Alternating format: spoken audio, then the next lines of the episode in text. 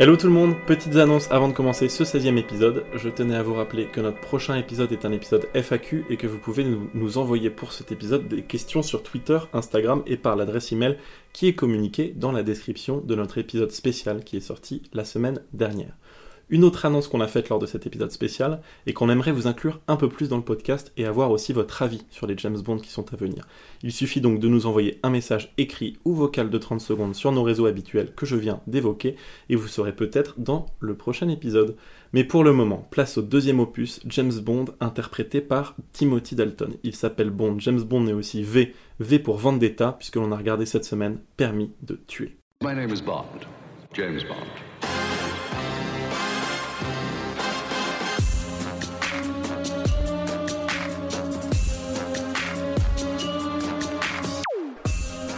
Bon, Let's Bond, le podcast où l'on vous parle d'un James Bond par semaine. Et cette semaine, c'est un James Bond très personnel que l'on a regardé pour vous. Et oui, c'est la flexibilisation du marché du travail, même du monde de l'espionnage. James Bond est un indépendant maintenant, un vrai autodidacte, comme disent les gens au chômage. Il va se la jouer full justicier pour venger son meilleur pote à l'envers et à l'encontre du MI6 et du gouvernement de Sa Majesté. Bon pitch, vous allez nous dire, attendez qu'on le rentre un peu plus en détail dans ce film un peu bizarre, qui est d'ailleurs le dernier opus réalisé par John Glenn, metteur en scène du plus grand nombre de 007, puisqu'il signe là son cinquième et dernier film. Titre original License to Kill bien sûr, ce 16e opus est sorti en 1989. C'était il y a tout juste 31 ans, alors voici une petite bande-annonce pour vous rafraîchir la mémoire, au shaker, pas à la cuillère bien sûr. Il est sans limite. Je vous retire votre permis de tuer. Exécution. Au-dessus des lois.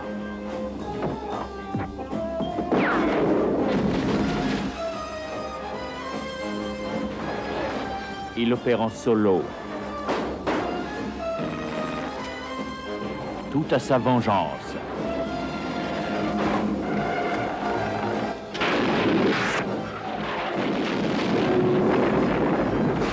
Timothy Dalton et James Bond 007 dans Permis de tuer.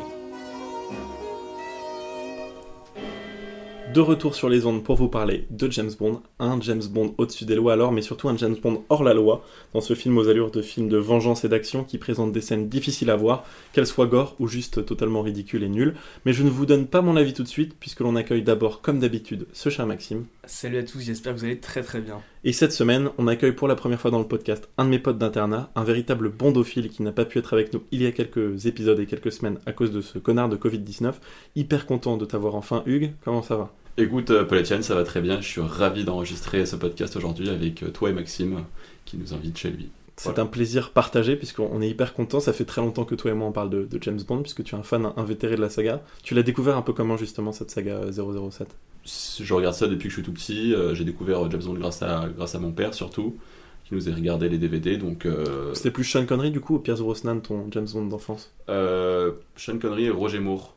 Ah ouais, Ouais, les deux, euh, les deux au même niveau, je dirais. Pierce Brosnan, j'ai pas trop accroché. Parce que quand ton père t'a montré les James Bond en premier lieu, c'était surtout Roger ouais, c'est ça. C'était surtout les, les anciens, ceux des années 60-70. Ok, et ce film du coup t'en as, t'en as pensé quoi? Euh, dans sa globalité, pour moi, c'est c'est un James Bond qui marque euh, en quelque sorte une, une transition, dans le sens où j'ai l'impression que le, le- celui qui était donc juste avant Tuer n'est pas joué.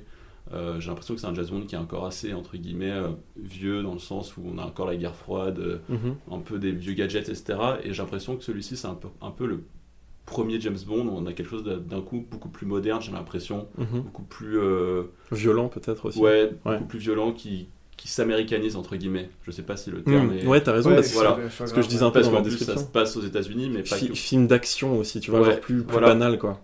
J'ai- en fait- vraiment dire c'est grâce à. Ouais, du coup, Maxime, t'en as pensé quoi toi? Je- euh, tu T'as t'as fini Hugues ou pas toi? Bah, je voulais juste rajouter que du coup, pour moi, ce film avait déjà moins l'aspect d'un James Bond, euh, justement par ces, par ces éléments-là. Ouais. Vas-y, Maxime. Entièrement d'accord. Euh, moi, je suis totalement d'accord avec ce que tu as dit. C'est que je trouve que ce James Bond là, c'est c'est un film d'action en fait. On pourrait remplacer James Bond par n'importe quelle personne et ça passerait. Ouais, c'est Euh, bien dit ça. Ouais. Au niveau des femmes, peut-être moins. Et, Q, Ouais, un mais- petit peu moins au niveau mais des oui, dans l'intrigue, c'est vrai. Mais globalement, voilà, les trois grandes lignes que j'ai retenues, c'est. euh, Non, j'ai noté que le méchant était un très bon méchant. J'ai vraiment kiffé. Ouais, il est assez charismatique, ouais. Il s'appelle Sanchez. Mais t'as kiffé euh, globalement ou pas? Euh, j'ai plutôt kiffé. Ok. Et toi Ça. Genre moyen plus plus. Euh, moi, c'est moyen moins. Moi, la, la- la question que je me pose, Max, c'est surtout par rapport à justement. euh, que je vais le retrouver. Tu n'es pas joué, t'en as pensé quoi? Parce que a que deux Timothy Dalton, c'est facile de les opposer. Pour moi, ils sont, euh, ils sont, je les ai à peu près autant aimés, mais Ouais. ils sont différents. Ok. Pas pour les mêmes raisons. Ouais, mais tu les aurais à peu près autant aimés, quoi. Ouais, voilà. Genre, si tu vas sur une île déserte, Genre, ils tu, sont dois sympas choi- à tu regarder. dois choisir un seul film à voir et à revoir. Parce que t'es sur une île je déserte. pense c'est- que je prendrais celui-là quand même. Ok, tu prends celui-là. Et toi, Hugues, t'as préféré lequel alors J'ai préféré le premier de Timothy. Dalton, Tu es, euh, tu n'es pas joué du coup, où je trouve la James Bond Girl assez fantastique, euh, de Ouais, par je- son physique Quoique, et, ouais, peut-être.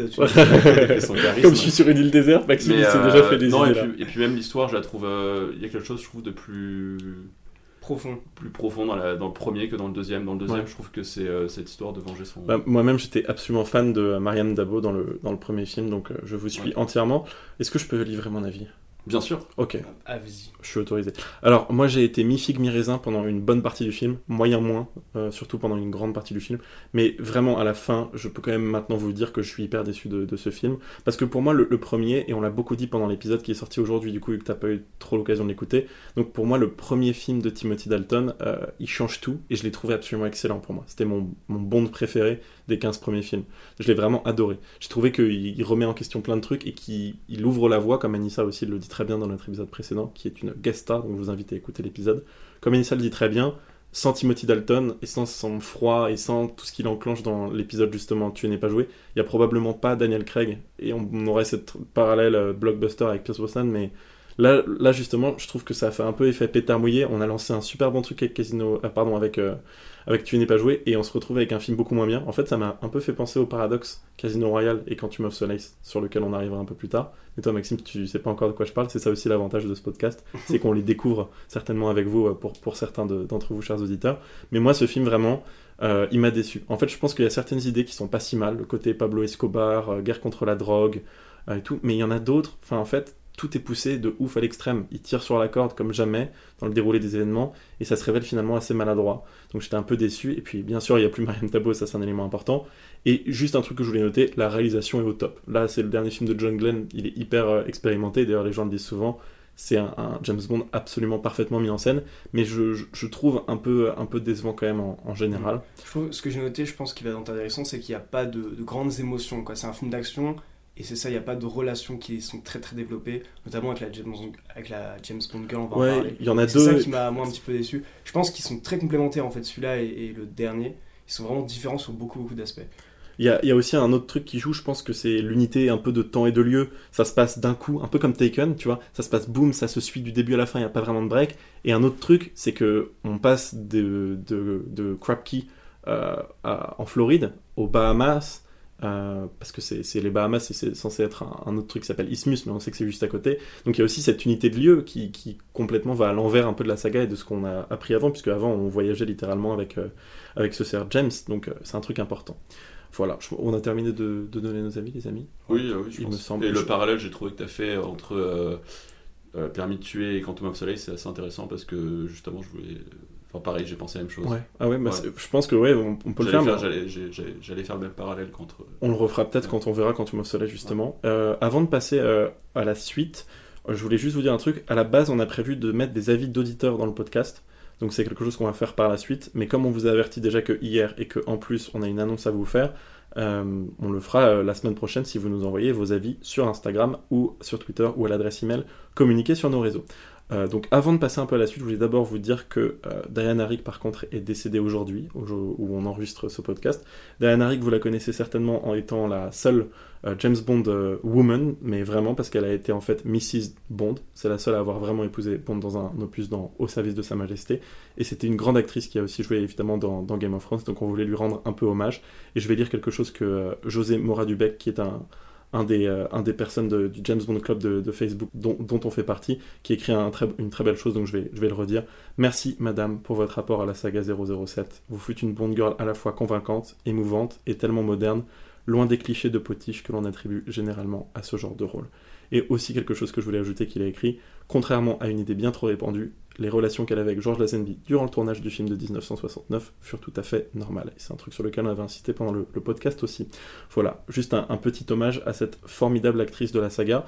Et j'ai une petite surprise encore pour, euh, vous, chers auditeurs, puisque je voulais vous livrer, avant qu'on passe au début du film, un, dernier avis Comme dirait Weshden, je parle avec une Anissa, et pas n'importe laquelle, puisque j'ai demandé à Anissa Bouziane de notre épisode 15, notre invité de la semaine dernière, qui est une fan invétérée des James Bond de Timothy Dalton, de nous donner un peu son avis à, à l'envers de nos avis un peu plus mitigés sur ce deuxième et dernier cool. opus. Voilà, je joue ça.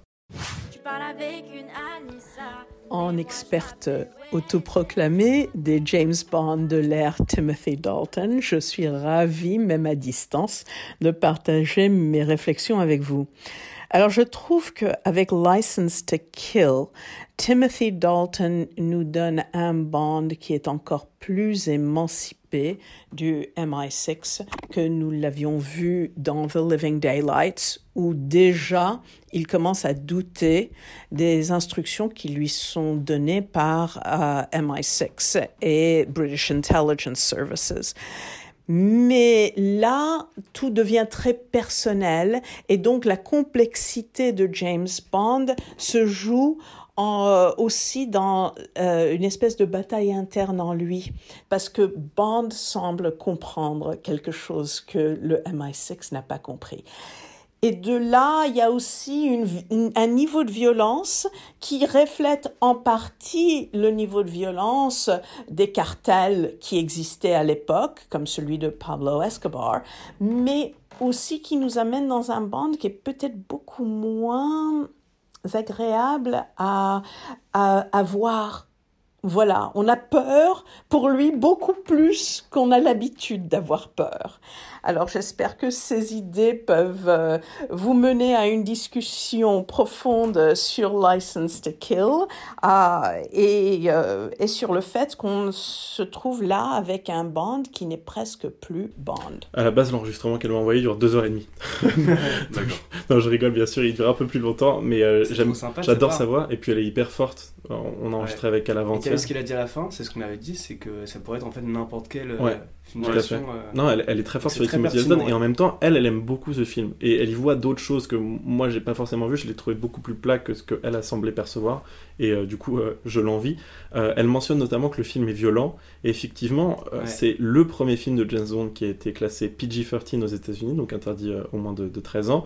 Et ça a été le premier film qui a été réservé aux personnes de plus de, de 15 ans, donc le premier James Bond qui a été réservé aux personnes de plus de 15 ans au Royaume-Uni. Donc Ouais. effectivement, il est assez violent. Et elle dit un truc que toi, t'avais l'air de trouver assez vrai, Hugues, c'est qu'on a peur pour James et le film est plutôt dangereux et violent, hein, n'est-ce pas? Bah, j'ai pas vraiment eu peur pour lui parce que généralement James Bond ne meurt jamais. Mais euh, c'est vrai que quand on regarde le film, euh, on a vraiment on a l'impression que James Bond s'émancipe complètement du, euh, du MI6 et euh, ouais, qu'il agit, qu'il agit plus du tout dans l'intérêt en fait de, de, ses, de ses supérieurs, mais dans ses intérêts purement personnels. Ouais, tout à fait. Et je trouve que ça, enfin moi personnellement, ça m'a un peu, ça m'a un peu bloqué quoi. Ouais, moi aussi, parce que c'est complètement différent de ce qu'on a pu voir. Et, et je suis d'accord, les scènes de violence, enfin on va en parler, mais moi j'étais un peu choqué du niveau de violence euh, vraiment euh, qu'il y avait dedans, et je pense que je l'aurais maté à 13 ans, ouais, clairement j'aurais eu trop Ouais, peur. moi au début, j'étais un peu. euh, j'étais un- je- Mais qu'est-ce qui se passe? Et pour- deux, trois scènes, j'étais assez mal à l'aise. ouais. On, peu, va, on va vous raconter ça justement et passer au, au début du, du film. Euh, on le savait pas forcément avec les précédents opus, mais euh, James et Felix Leicester ont définitivement euh, élevé les cochons ensemble, puisqu'on se rend compte que James est le témoin de Felix Leicester et doit assister à son mariage. Sauf que là, il y a un truc qui rentre un peu euh, à l'encontre de, de ces projets. C'est quoi, Max Parce qu'un hélico arrive avec la DIA, qui est en fait les stupes, euh, qui leur disent de venir euh, un petit peu pour euh, une urgence. Et en fait, on se rend compte que c'est un fameux Sanchez, un baron de la drogue qui s'est libéré et qui est pas loin dans le coin, donc ils vont essayer de le choper. Bah alors il n'était pas emprisonné, mais en fait, si vous voulez, lui il est normalement à Isthmus, une espèce d'archipel qui est en fait le, le Panama, mais qu'on a appelé Isthmus dans le film. Euh, et il, vient exceptionnellement aux États-Unis pour euh, récupérer euh, copine et euh, se venger du coup du nouvel amant de sa copine. Et comme Lester et Bond sont avertis alors qu'ils sont en route pour le mariage, ils décident ni une ni deux de grimper dans un hélicoptère, d'arrêter un peu le, Sanchez. Bon, je passe un peu les détails, mais il y a une espèce d'énorme poursuite dans, le truc et ils finissent par coincer Sanchez en dessous d'un hélicoptère. Lui est en avion et eux sont toujours en hélicoptère, on va dire.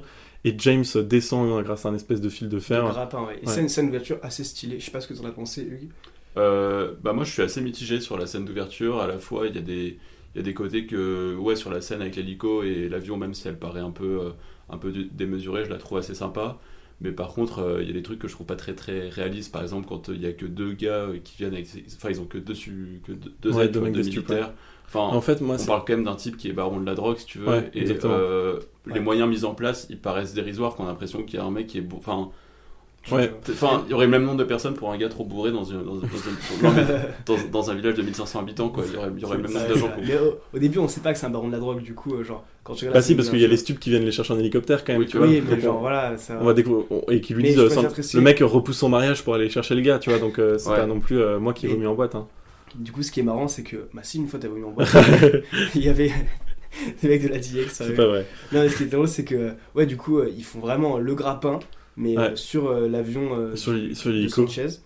Et du coup, euh, ils se mettent à trimballer du coup l'avion par un grappin, c'est assez ouf. et le mec est coincé dans son avion il peut rien faire et du coup euh, Félix et euh, James en profitent pour euh, sauter en parachute de l'avion et se rendre au mariage en parachute ça n'a aucun sens c'est un peu spectaculaire et c'est à l'image de ce que je vous disais il y a des bonnes idées dans ce film mais elles sont un peu trop tirées sur la corde après promis on arrête de vous dire à chaque fois qu'il y a un truc un peu réaliste on sait que c'est un film avant tout D'ailleurs, une petite anecdote sur ce film. Le personnage de Felix Lester, il a été joué par plein plein d'acteurs différents dans la saga. Mais là, c'est le seul acteur à être dans deux films différents et à incarner Felix Lester dans deux films différents. Puisque cet acteur, qui s'appelle David Edison, il joue aussi dans euh, Vivre et laisser mourir qu'on a fait avec, euh, avec euh, Léo il y, a, il y a très très longtemps. Ah, il joue qui? Bah, il joue Felix Lester, justement, comme je te disais. C'est le seul acteur à avoir joué. Felix Lester deux fois. Moi non plus, j'avais pas je me, remarqué. suis, je me suis dit, attention, moment sosie approximatif, il Ouais. ressemble pas mal à Viggo Mortensen. Tu vois, ou pas Oui, tout à fait. Non, c'est vrai, me tout à fait. Les yeux bleus très clairs et tout. Hugues Ouais. Euh, c'est Félix Lester, euh, Letter et pas Félix Lester. Ouais, je Ah dis oui. le S depuis tout à l'heure. En plus, en plus, dans mes notes, il y a écrit Letter, mais je, Ouais. je, je sais que Et je je viens de me rappeler, je pense que dans le dernier podcast, t'as dit aussi Leicester. Ouais, mais ça, sonne, ça sonne beaucoup mieux.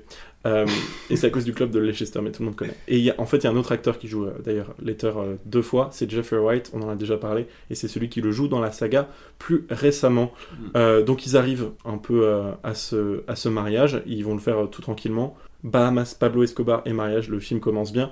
Et, d'ailleurs, en parlant un peu de justement là où ils sont en Floride, Crab Key, c'est le seul film James Bond qui n'est absolument pas tourné euh, en Angleterre, parce qu'à l'époque il y avait des gros trucs de taxes et tout, et du coup ils ont tourné exclusivement à l'étranger.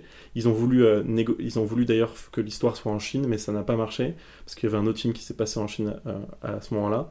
Et euh, ils ont finalement tourné pas mal au Mexique, notamment euh, les scènes de fin, un peu comme euh, le dernier James Bond en date à être sorti, euh, qui, est, qui est Spectre, dont la scène d'ouverture est au Mexique et qui est absolument incroyable. Voilà. On passe peut-être à la suite, puisque c'est le générique, le, le fameux anthem du, du film. Je vais vous passer justement un petit extrait.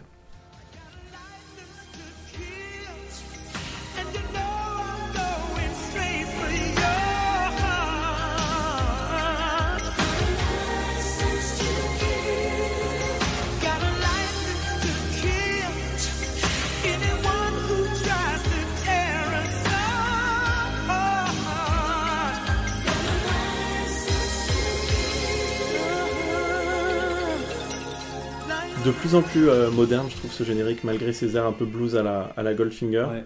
Euh, et toujours d'ailleurs des femmes totalement nues, ça c'est au moins le, le point commun. J'ai trouvé plutôt cool. Vous en avez pensé quoi, vous les amis? Ouais, je trouvais ça plutôt stylé, ouais. Mais euh, j'ai trouvé un inconvénient quand même, c'est que euh, il pourrait mieux correspondre. Là, c'était un début très américain et tout. Je me suis dit, je trouve que ça correspond bien à l'image de James Bond, mais pour celui-là, qui ce film en particulier, il pourrait être un peu plus punchy, quoi. Toi, Hugues, t'as un avis dessus ou pas? Alors moi je l'ai regardé deux fois le générique. Euh, la première fois il m'avait fait plutôt une bonne impression, j'avais plutôt pas apprécié. Et en le re-regardant, euh, pour moi c'est un peu une musique de supermarché.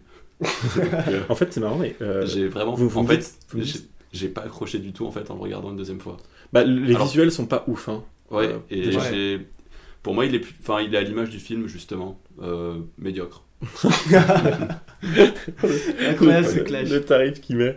Euh, Mais c'est vrai qu'en parlant des visuels, moi je suis toujours un petit peu déçu parce qu'à chaque fois je me dis, allez, ils vont faire un truc de nouveau. Et il y a toujours ces, ce putain de vidéoprojecteur qu'il y a depuis. euh, Bah, attends, Le Cas- attends Casino Royale, parce que Casino Royale c'est incroyable. Je pense que c'est vraiment l'un des les, parmi les Ouais, meilleurs visuels de, J'espère parce que pour l'instant, ça a pas trop trop évolué. Mais euh. ça va évoluer encore plus avec Pierce Brosnan. Ça, je me souviens que c'est très moderne. Et d'ailleurs, ce clip, il a été réalisé euh, pour la première fois par Daniel Kleman, qui a composé plusieurs d'autres euh, clips euh, du générique, dont GoldenEye, le prochain film que l'on va voir la semaine prochaine. Et, et cette chanson, du coup, en fait, elle a été composée par Michael Kamen, qui a remplacé John Barry, qui avait une opération au même moment à la gorge, mais qui reviendra pas hein, dans la saga, je vous l'avais dit la semaine dernière. Et du coup, c'est chanté par Gladys Knight, qui n'est pas forcément plus connue que ça. C'est l'un de ses morceaux les plus connus. Et, euh, et elle a quand même fait euh, des bonnes entrées, cette, euh, cette chanson. Et d'ailleurs, dans la chanson, je vous parlais de Goldfinger, il y a un petit échantillon des cuivres qui sont dans Goldfinger qui est remis dans, dans ce thème, qui est un peu dur à capter. Mais on vous invite à l'écouter en entier ou à attendre la fin du podcast où on la passe dans son intégralité.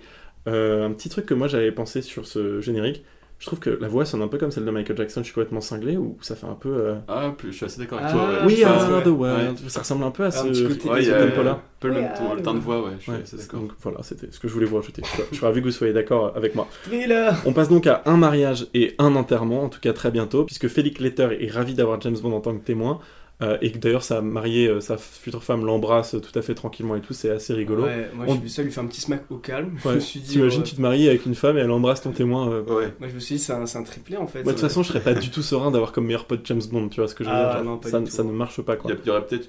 Enfin, moi j'ai pensé qu'il y avait peut-être eu déjà une histoire entre justement la femme de Félix Leiter et, Et James Bond, ouais, et puis ils sont ouais, hyper ouais. familiers l'un et l'autre. Et on découvre aussi en, en même temps que, que cette première femme, la charmante secrétaire qu'a Félix Leicester, qui on apprend s'appelle Pam, mais c'est tout ce qu'on sait pour le moment. Et on sent quand même qu'il va y avoir un rôle à, à jouer. Euh, et on, on sent aussi que James euh, est, est pas un peu sceptique d'un mec qui s'appelle Dillinger, qui est en fait celui qui est en charge maintenant de s'occuper du grand baron de la drogue qu'ils ont capturé au tout début du film, qui va jouer un rôle primordial dans cet opus.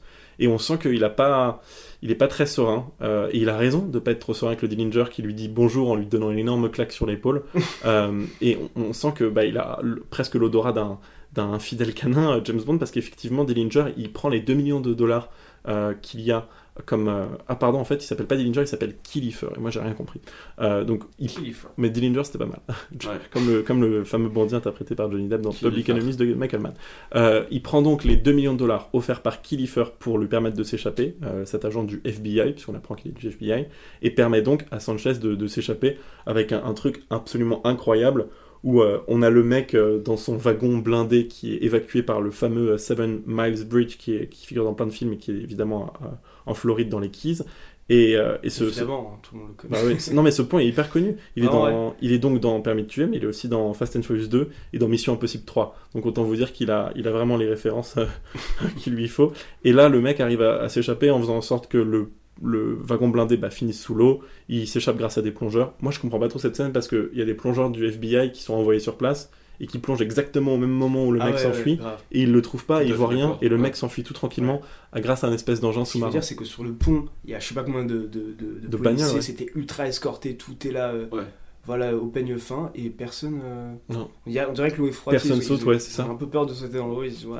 Ils sont tous par-dessus la alors qu'en En barrière. fait, oui, je sais pas, il pense que c'est un accident, Ouais, je sais pas alors, quoi. alors que mais- les mecs qui s'évadent, ils sont deux quand même. Genre, euh, Et en plus, le mec, il, va, il compte se venger de, de ce cher Letter, n'est-ce pas, Hugues Puisque dans la séquence suivante, on se rend compte qu'il capture Letter et sa femme. Et qu'est-ce qui va se passer? Ils vont le torturer un peu, le, le Letter. Enfin, Et oui, évidemment, en fait, la scène suivante, euh, juste après que James Bond soit parti en fait de la maison de ses deux amis là après le, après le mariage, on a, euh, on a le, le- la- Letter et sa femme qui se font, euh, qui se font attraper par, les, par, le, par le gang en fait de Sanchez. Et euh, donc là, elle est tuée et lui finit en fait dans un, dans un aquarium. On sait pas trop où, mais on imagine que c'est en, c'est en Floride. Euh, et où commence en fait une scène, une petite scène de torture avec Sanchez et Letter. ouais. Qui ouvre une espèce de torture, trappe, hein. euh, ouais, très américaine, euh, c'est dans un énorme hangar où euh, le mec se met sur une trappe et il appuie sur Ouais, le bouton et tiens. ultra, ultra violent, hein, Maxime Ouais, et très violent parce qu'il se fait bouffer par euh, un requin. Alors il se fait, euh, oui, alors il se fait croquer, mais pas complètement manger. On, on sait pas, on sait pas trop ce qui se passe. C'est un peu en Ouais. mode Astérix. Il se fait grignoter, mais on le voit pas Et mourir. En fait, on est encore vachement dans cette. Enfin, moi, je trouve que c'est encore très américain parce que voilà, on prend encore le requin comme euh, l'animal justement. Après, il y avait déjà eu les dents de la mer. euh, je crois, c'est déjà 15 ans avant Ouais. qu'il y avait les dents de la Il mer. y a beaucoup, beaucoup mais, de requins. ouais, mais on reste encore vachement dans cet esprit de. il J'ai l'impression.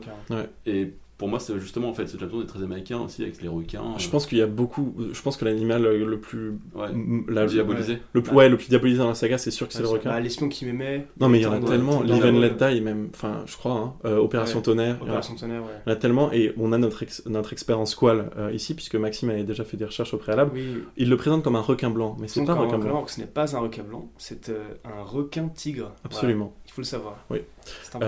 C'est le roi de la jungle. Et ce qu'il faut savoir, c'est que les requins, entre guillemets, les plus dangereux pour l'homme, s'il si y en a un, c'est le requin tigre, justement, qui, euh, qui est plus. Qui est Ah. plus libre d'attaquer l'homme que le requin blanc. Donc par souci de. Ouais. De réalisme. hein. Réalisme. Donc, Non, mais en vrai, on va pas. Les Non, gens mais qui- voilà, je- En plus, je sais que certains, Voilà, il faut poser certains les bases. auditeurs nous messagent et nous disent oh, vous êtes chiant à attaquer sur le réalisme à chaque fois et tout, mais nous, ça compte parce qu'il faut aussi nous faire rentrer dans le film avec des choses qui nous interpellent de manière euh, bah, réaliste, encore une fois. En tout cas, euh, ça lui fait une belle jambe à ce cher Lester de, de rester Oh. vivant et, et- mais de se faire grignoter par le, le requin. Et dans cette scène, il y a un acteur emblématique du cinéma euh, d'aujourd'hui, mais qui est très peu montré dans le film. Euh, il joue le jeune euh, Oui. acolyte, donc de, de euh, Sanchez et de Crest, qui est le méchant à qui appartient l'aquarium, et on découvre un peu plus tard euh, la flotte qui permet de transporter la drogue, et aussi l'appareil sous-marin qui a permis à Sanchez de s'échapper. Et ce fameux acolyte, donc très jeune de Sanchez, il s'appelle Benicio del Toro, évidemment, il a une gueule extraordinaire dans ce film, alors qu'aujourd'hui il est Ouais. extrêmement laid, euh, enfin à mon Tout sens. Mais ce mec, il a une tête à la Javier Bardem, qui d'ailleurs dans Ouais. Skyfall. Il est Qui fait vraiment le, le premier homme et genre le jeune qui est un peu malin, Ouais. qui a des plans et tout. Avec le, bad coup- boy, le couteau un peu à la. Comment s'appelle cette comédie musicale West Side Story que comment j'ai pu oublier hein, Il fait vraiment un peu euh, Ouais, bah, jeune d'accord. Amérique du Sud, euh, un peu comme ça, c'est très amusant. Et euh, c'est drôle de le voir parce que c'est son premier film vraiment. Et ça se voit qu'il a une gueule, comme dirait mon père d'acteur. Parce qu'on dit souvent une, une gueule. Bon, la mariée, bah, elle est morte. hein, on est dans Kill Bill 1, sauf qu'elle est vraiment euh, décédée. Puisque Ouais. Bond apprend que Sanchez s'est échappé, file chez Lester, il trouve Della malheureusement décédée. Et par contre, Félix toujours vivant. Et Je pense qu'il est, plus déçu pour la meuf que pour Félix. hein. il se dit, oh putain. Bah en fait, non, limite, ça l'arrange parce que comme ça, Félix ne sait pas qu'il a couché avec sa Ouais, mariée, tu vois. là, Enfin, c'est pas un truc qui est vraiment arrivé, mais on, mais on Ça va. ne se saura jamais. Et euh, James comprend rapidement que la DIA, le FBI et les US, et même le MI6 plus généralement, sont pas vraiment en mesure et ni ont, la volonté de venger Félix. Donc lui, il se transforme en, en Batman, tu vois. Son pote est veuf comme lui, euh, c'est la vengeance des bros. Donc qu'est-ce qu'il va faire? Il va retrouver un peu la trace de l'aquarium comment parce qu'il sait que le mec a été dévoré par un requin. Il va, il va s'aider d'un mec qui s'appelle Sharky. Ils vont se dire, tiens, où est-ce qu'il peut y avoir des requins donc aux Keys à, côté de, Miami? Et ils finissent par visiter l'endroit donc de Crest euh, du début. Et là, il y a une espèce de bataille là. Et justement, Killifer, qui est donc le traître euh, du FBI du début, se retrouve coincé au-dessus de la trappe du requin avec les 2 millions de dollars qu'on lui avait offert. Et Bond, qui en a plus rien à foutre, le pousse avec la thune pour se faire tuer par le requin. Oui, en fait, justement, là, il y a, il y a une- un dialogue que j'aime bien, c'est que euh, Killifer lui pro- propose à 007 de partager les 2 Ouais. millions de dollars. Ouais. Et en fait, euh, 07, 007 le regarde et lui dit euh, Bah tiens, euh, Garde tout. euh, non, ouais, euh, tu les as gagnés, donc garde-les. un Ouais, c'est ça, tu, les, tu les as mérités. Tu- Ouais. ouais, donc tu les as mérités. Et là, au il dé- lui jette la. Mais au début, et euh, encore plus après, on va vous passer un extrait, euh, le film est dur de fou, quoi. Le mec perd euh, presque son meilleur pote, on voit la mariée qui est morte, euh, lui, Ouais. il est vraiment très vénère au point de dire à un mec, tiens, tu les as mérités, et tu sens la déception dans sa voix, quoi. Il lui balance sa, sa, Ça sa thune, hein. mallette sur lui et ça le fait tomber dans la Ouais. fosse au requin, donc c'était assez stylé. Ouais, et il se fait... Et, euh, et j'adore parce qu'il y a son pote qui fait quel gâchis d'argent. Ouais, bah bien sûr que je me suis dit la même chose, ça aurait fait plaisir à la c'est- famille c'est de, hein. la mariée, tu vois, au moins euh, de, de Mais t'imagines dollars. 2 millions, ça aurait pu payer l'hôpital, euh, tout. quoi. Ouais, de fou. Enfin, ça Les obsèques. Quelle Le cercueil en or massif. Putain, c'est horrible. Et par contre, Bond, avec toutes ces espèces d'aventures qui fait quand même discrètement, mais à l'envers et à l'encontre de, des forces qui régissent ce monde, c'est-à-dire euh, dans ce film, le MI6 et, le FBI et la CIA, il se fait capter rapidement par euh, Papa, plutôt par M, euh, Mama, euh, et justement, il se fait piquer encore plus rapidement que moi quand je pique une bouteille de pinard à mon père, donc c'est très drôle. Et il perd son permis, et je parle vraiment évidemment de, de son permis de tuer. On vous passe un extrait. Votre petite vendetta à titre privé risquerait de compromettre le gouvernement de Sa Majesté. Je vous répète que vous avez une mission. J'entends que vous l'exécutiez avec objectivité et professionnalisme. Alors je vous remets ma démission, sœur. 007, nous ne sommes pas un club de vacances. Je vous démissionne sur le champ. Je vous retire votre permis de tuer. Et j'exige que vous me rendiez votre arme. Exécution. Il est pas du tout d'accord pour rendre son gun là. Je n'ai certes nul besoin de vous rappeler que vous êtes lié par l'accord sur les secrets officiels. Ce sera donc un, un adieu aux armes. Cette réplique, ce sera donc un, un adieu aux armes. En fait, c'est une référence à l'un des le romans les plus célèbres de, de l'histoire de la littérature. C'est un roman de Ernest Hemingway. Et pourquoi est-ce qu'il le dit maintenant? C'est parce qu'en fait, cette euh, scène, elle a été tournée dans la maison de Ernest Hemingway qui habitait à, à qui, à côté de, de la Floride. Tu savais déjà ça Hugues, Oui, j'ai vu cette anecdote déjà, donc euh, c'était Ouais, c'est vrai que c'est l'hommage est, est- c'est un beau clin d'œil. Ouais, l'hommage est plutôt cool. Du coup, il, il se voit retirer son permis. En fait, ça... moi, je me suis dit à ce moment-là, putain, mais il lui tire dessus. En plus, genre, ça déconne pas du tout. Le mec, il devient euh, full rock, quoi. Et euh, lui, il a pas du tout l'intention de s'arrêter là. Euh, il infiltre donc ensuite le, le navire de recherche du mec qui possédait l'aquarium, comme on l'appelle du début du film. Et là, il rencontre à nouveau, parce qu'on l'a croisé au tout début, l'amante de Sanchez, euh, cette chère Loupé, qui est en fait sa fiancée apparemment, mais c'est pas tellement dit dans le film. Et euh, et il y a un truc assez cool là. hein. On- il va s'infiltrer euh, très lentement dans le bateau Ouais. et rencontrer Loupé. Max, tu veux Ça va être très sympa, je me rappelle bien. Euh, il rentre dans la, la chambre de Loupé, et ensuite, il y a tous les gardes et tout qui arrivent dans la chambre de Loupé pour voir s'il il est entré dedans. Parce qu'ils savent qu'il y a un Et intrus. ouais. il lui dit ouvre, et il lui, il, lui, il lui met le couteau sur le cou pour pas qu'elle parle. Et donc, du coup, elle, elle dit, au- elle dit au garde non, non, personne n'est passé ici, machin. Elle ferme la porte. Et c'était assez marrant, euh, pas mal de tension, et c'est une bonne scène, je trouve. Et en fait, à ce moment-là, Crest, il échange de la drogue contre de l'argent, n'est-ce pas? Donc il y a un avion qui se ramène avec 5 N'est-ce millions pas? de dollars. n'est-ce pas? Euh, qui, qui arrive donc avec 5 millions de, de dollars pour, euh, pour faire cette petite transaction. Et euh, il y a une baston assez, euh, assez cool, hein, n'est-ce pas? Tu t'en souviens ou pas? Oui, alors de- moi je, je voulais revenir juste sur la scène d'infiltration Mhm. euh, que je trouvais sympa justement parce que ça fait vraiment vrai film d'un côté un peu d'espionnage, Ouais, ou, c'est vrai. euh, une infiltration pour une fois ça change un peu. Enfin, il rentre pas euh, comme un Ouais. sauvage en. Mais il, il rentre, il est déguisé en Raymanta. Ouais. Oui, Et- et absolument. les mecs le voient sur radar, ils font Ah, une Raymanta J'adore parce que Moi, je prends une la, photo la avec. manière dont il est, Maxime le dit, c'est j'imagine une Raymanta debout, tu sais, Ouais. un mec qui est déguisé en Raymanta qui marche sur le bateau comme ça. Les mecs, ils se doutent de rien. tu sais. Non, baissez vos armes, c'est juste une Raymanta qui marche. Non, non, et, non, cette scène est sympa et après, oui, il y a une espèce de. Ouais, il y a une baston euh, sous-marine, hein, parce Ouais. que Ouais. lui euh, essaye de un peu faire tourner court à, à la transaction, notamment parce que le mec qu'il a amené n'est autre que le troisième témoin euh, de l'Ether, qui est Sharky en fait, qu'il a amené en Ouais. bateau. Et il découvre coup, que euh, Sharky se fait tuer, en fait. tuer. Donc lui, il Il a perdu tous ses potes, quoi. Ouais, genre, de fou, genre. c'est En l'espace de deux jours, il a perdu ses trois meilleurs amis, quoi. C'est chaud. Et euh, C'est pas facile. je sais pas, je sais pas Non, pourquoi ça nous fait t'ai regroupé, quoi. Et on est complètement con, on a rigolé comme des, comme des merdes. Euh, du coup, James, il voit un peu rouge avec la mort de Sharky et il décide de faire tourner court à cette transaction. Il arrive à s'enfuir avec les 5 millions de dollars en faisant du ski nautique. Ouais. Et c'est assez C'est une drôle. scène incroyable, ouais. Du coup, il, il se retrouve Sans ski, hein. accroché à un avion.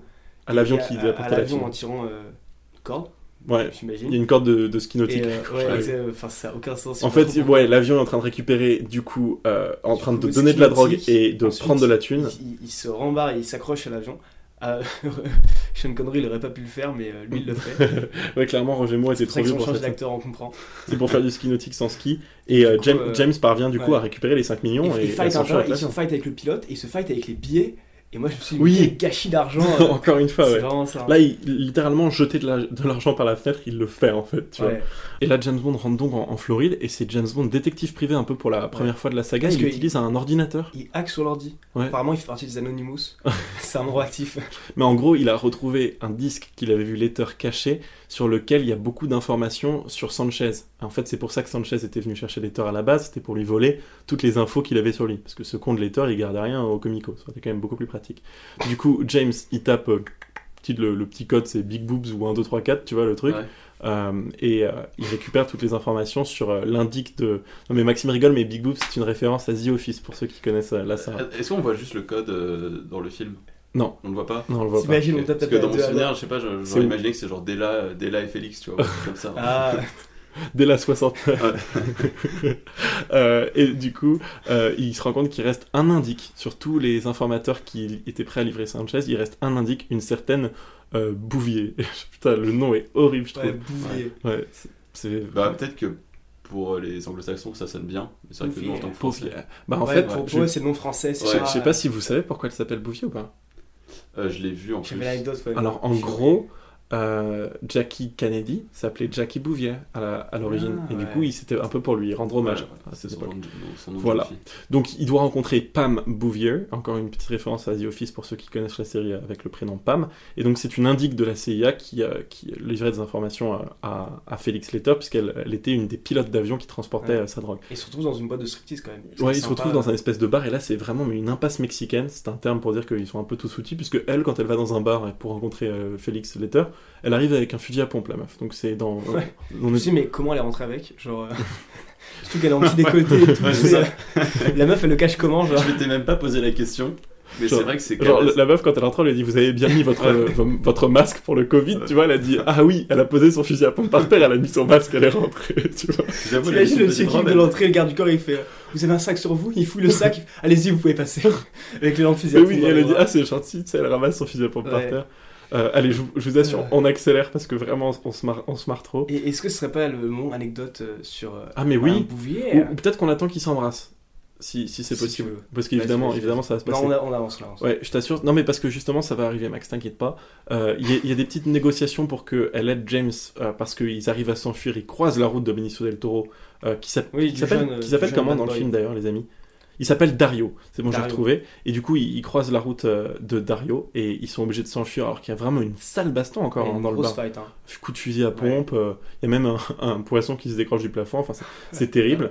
Euh, Cette scène m'a rappelé euh, la scène dans L'homme de Rio. Je sais pas si vous avez vu le film, un Non. vieux film avec, euh, Non. mais je sais de quoi tu parles. Je l'ai jamais vu. où en fait il y a une scène finale, enfin quasiment à la fin du film, qui arrive vers la fin du film, où justement ils sont dans une espèce de, de vieux café, bar comme ça euh, en Amérique du Sud, et euh, tout le bar se met sur la gueule. Il y a une énorme baston. Ah, ok. générale, Ouais. Et voilà. Ouais, c'est vrai que ouais, ressemble que un ça peu. fait un peu bataille de saloon, un peu comme ça, ça. Ça me fait grave penser pareil aussi au flic de Beverly Hills où il y a une scène de fight dans un club de striptease avec un fusil à pompe. Donc, euh, Moi, ça me fait penser pas- à Rio, le, le dessin animé. Euh, et, et du coup, James, et euh, Bouvier euh, s'enfuient. Et lui, il essaye de un peu la, la convaincre de l'aider parce qu'il a besoin d'être emmené à Isthmus, qui est en fait une république euh, fictive et, bananière, comme le, comme précisait Hugues en off, puisque c'est un peu genre euh, le Panama, je vous le disais au début du podcast. Et elle, elle se laisse convaincre, elle veut être payée 100 000 dollars, puis finalement 75 000, puisque James, évidemment, la paye en nature et la convainc donc de, euh, de le conduire illégalement à Isthmus. Et quand il la chope, il la pousse contre le klaxon du bateau, alors qu'ils viennent d'échapper Ouais. à plein de mecs. Il, il se dit, oh, je vais faire une blague, je, la, je pousse ses fesses contre le klaxon du bateau, du coup, ça va faire un bruit de, Ouais. de fou. Ce qui est drôle, c'est qu'ils s'associent et ils négocient le prix ensemble et tout. Et clairement, elle sait pas négocier, hein, puisque James Bond, il se met bien. Et surtout, je me suis dit, mais c'est grave une escorte de luxe en fait. Quand, il, quand il négocie ça, Ouais. il s'embrasse juste après, c'est vachement. euh, Ouais, c'est un peu genre, maintenant que la, la transaction est terminée, on se pécho. Mais comme je vous le Ouais. disais, il la paye un peu euh, en nature lui aussi. Euh, c'est peut-être le moment, effectivement, anecdote. Est-ce que c'est du coup Anne On a bien attendu euh, Pam Bouvier, qui s'appelle en vrai Carey Lowell. Déjà, juste sur Bouvier, je trouve que du coup, ça va pas du tout avec sa gueule. Mais c'est marrant parce que euh, parce qu'elle est très belle, elle est très. Enfin, c'est une Ouais. James girl. Ouais. Mais, euh, mais ça passe bien parce que ça, ça en fait un personnage du coup assez euh, caracté- Caractéristique caractéristique, ça en fait un personnage euh, Fort fort. D'accord. Cherchais. Euh, elle a été mannequin pour Vogue et Glamour. Waouh, Ah, quelle Quelle surprise Noël On s'y attendait pas. Comme à toutes les Et elle a quel âge dans, dans ce film? Je n'ai pas son âge. On s'en fiche de l'âge. Il s'en bat les couilles. Non, mais je suis curieux de savoir par mais c'est rapport à vrai, au début que- on regardait, mais maintenant je préfère pas parce que c'est. c'est- je sais pas, Bah, ça au début, on regardait surtout quand parce qu'on se demandait. Non, mais c'est parce qu'on se demandait l'écart d'âge entre Sean Connery euh, et Roger Moore avec les James Bond Girls. C'est pour ça que moi j'étais curieux de savoir euh, cette Elle même. a information. 28 ans. 28 ans. Ok. Donc en fait, elle a, allez, euh, elle a 10 ans de moins à peu près. Elle a que- 27 pendant le tournage quoi. Ouais. Bon, en gros, elle a 14 ans de moins que, que Timothy Dalton, Ouais. donc c'est pas non plus. Mais ce qui est important de souligner, c'est qu'elle est diplômée de littérature et de comédie. Et elle a fait plus ou moins 10 films, donc c'est pas non plus une carrière cinématographique de ouf. Et voilà. Et comme on l'a dit, euh, son nom Bouvier est en référence à Kennedy, euh, qu'on va voir plus tard. euh, Il y a un petit easter egg aussi là-dessus. Ah, super. Je, je saurais pas le relever, donc tu nous le diras. Et il y a une autre James Bond Girl de ce film, loupé, dont on, dont on parlait un peu plus tôt, mais on vous donnera des détails là-dessus un peu plus tard. Et on les voit choper, mais on les voit pas forcément sexés. Et en fait, à l'époque, le tournage était en septembre 88. Et si ils n'ont pas été montrés en train de faire la chose, comme diraient certains fans, euh, c'est parce qu'il y avait l'épidémie du sida à l'époque, mais vraiment, hein, très, très réellement. Enfin, c'était très omniprésent plutôt, excusez-moi. Et ils voulaient du coup pas trop montrer de scènes de sexe.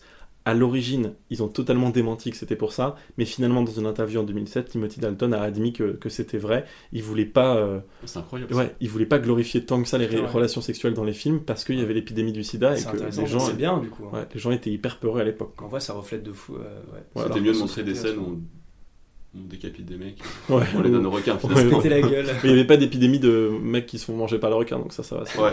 tranquille. Ça allait. Heureusement qu'il n'y avait pas de trop de harcèlement sexuel non plus à l'époque, parce que sinon James Bond était grave dans la merde. hein. Ouais. Euh, là, on a un petit intermède émissif, puisque M prévient Moneypenny qu'il n'a pas l'intention de laisser Bond faire continuer son bordel, puisqu'il apprend un peu tout ce qui se passe, et on voit Moneypenny qui euh, appelle Q. Donc on se doute qu'il y a quelque chose qui se trame, mais on en parlera un peu plus tard. On est donc à Isthmus City, où Sanchez possède une banque, un casino, une villa, enfin c'est clairement moi sur les Sims, et, euh, et James donc décide de flamber un peu, euh, et il se chope, se chope une, une chambre d'hôtel avec, euh, avec D'ailleurs, je pense un truc, un mini anecdote, j'avais pas dit sur Sanchez, mais moi qui m'a fait péter de rire, c'est que j'ai regardé dans, dans les. T'as noms- pété tellement t'as rigolé. J'ai pété tellement j'ai. Euh, le mec qui double euh, en, V- en, V- en VF, je sais pas si vous l'avez vu en VF. Non, j'ai vu en VO. Je l'ai pas. Tu l'as vu en quoi toi? En version française également. Oh Bah ça veut dire que tu as entendu Gérard Hernandez, qui est le mec qui joue dans scène de ménage. Bien sûr, bah, sur, euh, j'ai été assistant de prod sur scène de ménage, donc euh, Non. ouais. Donc je- trop je vois. Et il habite, je, je l'ai croisé pas loin de chez moi. Donc Et c'est bah je savais même pas, je suis vraiment qu'une merde. Euh, donc on est à, merci Max pour cette anecdote. On est à Isthmus, donc euh, c'est comme je vous le disais une république fictive.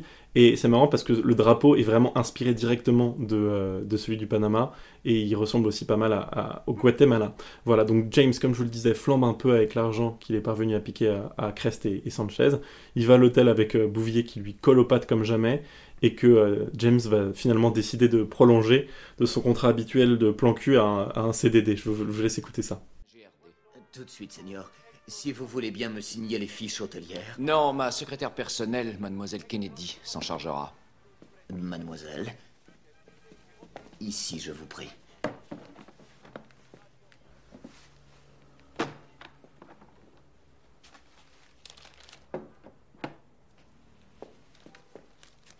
Gracias. Renouvelez les fleurs tous les jours. Merci infiniment. Votre clé? Et excellent séjour. Un, je ne suis pas mademoiselle. Deux, pourquoi ce n'est pas vous, mon secrétaire particulier? Au sud de la frontière, le machisme est roi. Merci mille fois, votre travail est terminé. Je veux rester. Trop dangereux. Il y a déjà eu pas mal de victimes, ça suffit. Ça vous va bien de me parler de victimes? Je ne serai en sécurité qu'une fois Sanchez mort. D'ailleurs, vous aurez peut-être besoin de moi. Elle est donc promue de son petit contrat de plan cul à, à un poste de secrétaire, puisque vous, vous pensez que je suis la secrétaire de qui alors on se croit Ouais, référence à OSS. Ouais, évidemment. Ouais. C'est exactement ce que j'allais dire. et c'est ça la référence à Kennedy, c'est qu'elle s'appelle du coup la secrétaire Kennedy. Il lui dit, Ah oui, c'est vrai, bien sûr, bah, je suis et bête. Kennedy du coup qui Absolument. était, euh, Et on, parlait de. Sanchez tout à l'heure, et justement en parlant de lui, il lui rend un, un peu euh, incidemment sa, sa thune, puisqu'il il dépose les 5 millions qu'il lui a piqués dans la banque que Sanchez contrôle, et euh, il commence aussi à miser de fou au casino euh, avec cet argent. Donc il flambe comme jamais, je vous le disais. ouais. Et donc il, ga- San- il gagne de fou. hein. Mais il gagne beaucoup d'argent. Ouais, il gagne aussi beaucoup Ouais. de thunes. Et du coup, Sanchez euh, décide de le rencontrer. Et c'est là où Bond se fait passer un peu pour euh, un, un mercenaire, un tueur à gages. C'est Et, ça, exactement. et, et Sanchez se dit, waouh, c'est un mec sérieux qui dépense plein de thunes euh, et, qui, peut donc peut-être me, servir. Et on remarque aussi un couple d'Asiatiques, on apprendra plus tard que ce sont des Chinois de Hong Kong, euh, qui sont assez intéressés par la présence de Bond dans ce casino. Et on comprendra un peu plus tard pourquoi. Mais euh, ils sont juste filmés très subtilement. Donc Bond se fait passer pour un tueur à gages et offre ses services euh, subtilement à Sanchez afin de, l'approcher et, euh, et peut-être plus tard de le tuer, puisque le but de Bond, c'est donc de tuer, euh, de tuer ce, cher Sanchez.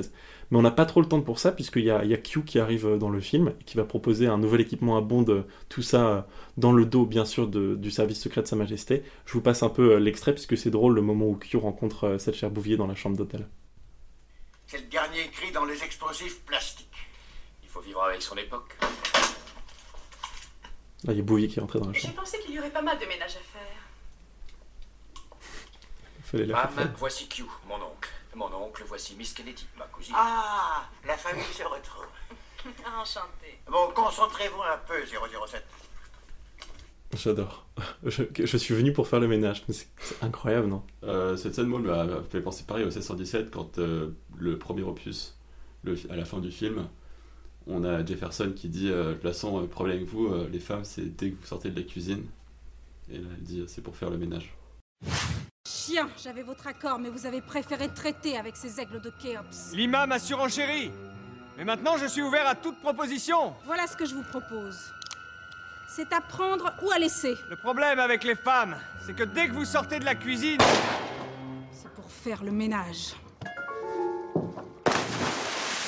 Jack coup, j'ai pensé à ça. Ah oui. Je- en fait, du coup, je, maintenant, je, enfin, depuis que j'écoute vos, vos différents euh, podcasts sur James Bond, je fais pas mal de parallèles Ouais, avec OS de fou. 77. C'est assez Ouais. perturbant. Mais c'est marrant parce que, Et il y a plein de surtout choses. dans les podcasts de Roger Moore, c'est les mêmes Ouais. films, sauf que le- il y en a un qui est premier degré, tu vois ce que je veux dire C'est ça qui est fou. On ne sera pas obligé de garder ça au, au montage. T'inquiète. Mais euh, juste, c'est pour dire et. Je sais pas pour vous, mais euh, la, la scène où il rencontre Q, je trouve dans ce James Bond que bah, 007 est assez méchant avec Q. Je le trouve pas très, pas très sympa. Bah, il est un peu méprisant en général. Ouais, c'est ça. Ouais. Mais Q, euh, pour le coup, dans ce film, il a un rôle euh, un peu comme Octopussy, parce que t'as vu Octopussy maintenant, euh, Max, puisqu'il était pas dans le podcast à la base. Dans Octopussy, euh, Q a aussi un peu ce rôle d'agent de terrain, et là encore plus, quoi. Q a jamais été aussi présent dans Et un après, je peux comprendre aussi que Q s'est incrusté dans sa chambre alors que lui, il avait sa meuf avec lui. Je prendrais Ouais, pas enfin, il vient bien, lui donner des gadgets et se mettre un peu Mais le ce qui est M6 à dos sympa, pour du le- coup, c'est vrai que c'est- vraiment le papy qui veut ton bien. Genre, lui, il est dans sa chambre, il dit T'inquiète, je te montre les gadgets et voilà. Et je vous disais, il est plus présent dans cet opus que d'autres. Et d'ailleurs, l'acteur qui s'appelle Desmond Llewellyn, euh, c'est un peu compliqué à dire, a, noté plus tard que c'est la première fois de la saga James Bond qui gagne vraiment de l'argent avec euh, un des films. Donc c'est faux quand même, parce que ça veut dire qu'avant, Ah, il s'est fait une réputation de malade. Évidemment, il est emblématique de la saga aujourd'hui, mais c'est la première fois qu'il s'est fait vraiment, comme il l'appelle, real money. Et tu, tu voulais dire, Hugues? Ouais, en fait, euh, pour revenir en fait à, à la relation qu'en fait ont 007 et Q en fait dans ce film-là. Enfin, je trouve que 007 se comporte un peu comme un adolescent en fait vis-à-vis de Q. Ouais, et puis même vis-à-vis du M6 en général, hein. Ouais. en fait, il est, il est en train de fuguer. Non, non, mais c'est le premier quoi. Enfin, c'est le premier James Bond où je trouve qu'il est.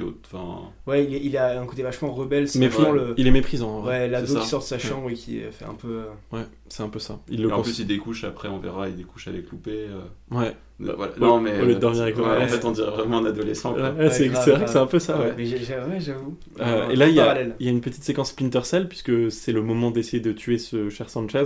On a compris un peu plus tôt quand euh, Bond était dans son bureau, quand Sanchez a voulu le rencontrer, parce que c'était un énorme flambeur du casino, que euh, les fenêtres de Sanchez sont des fenêtres blindées.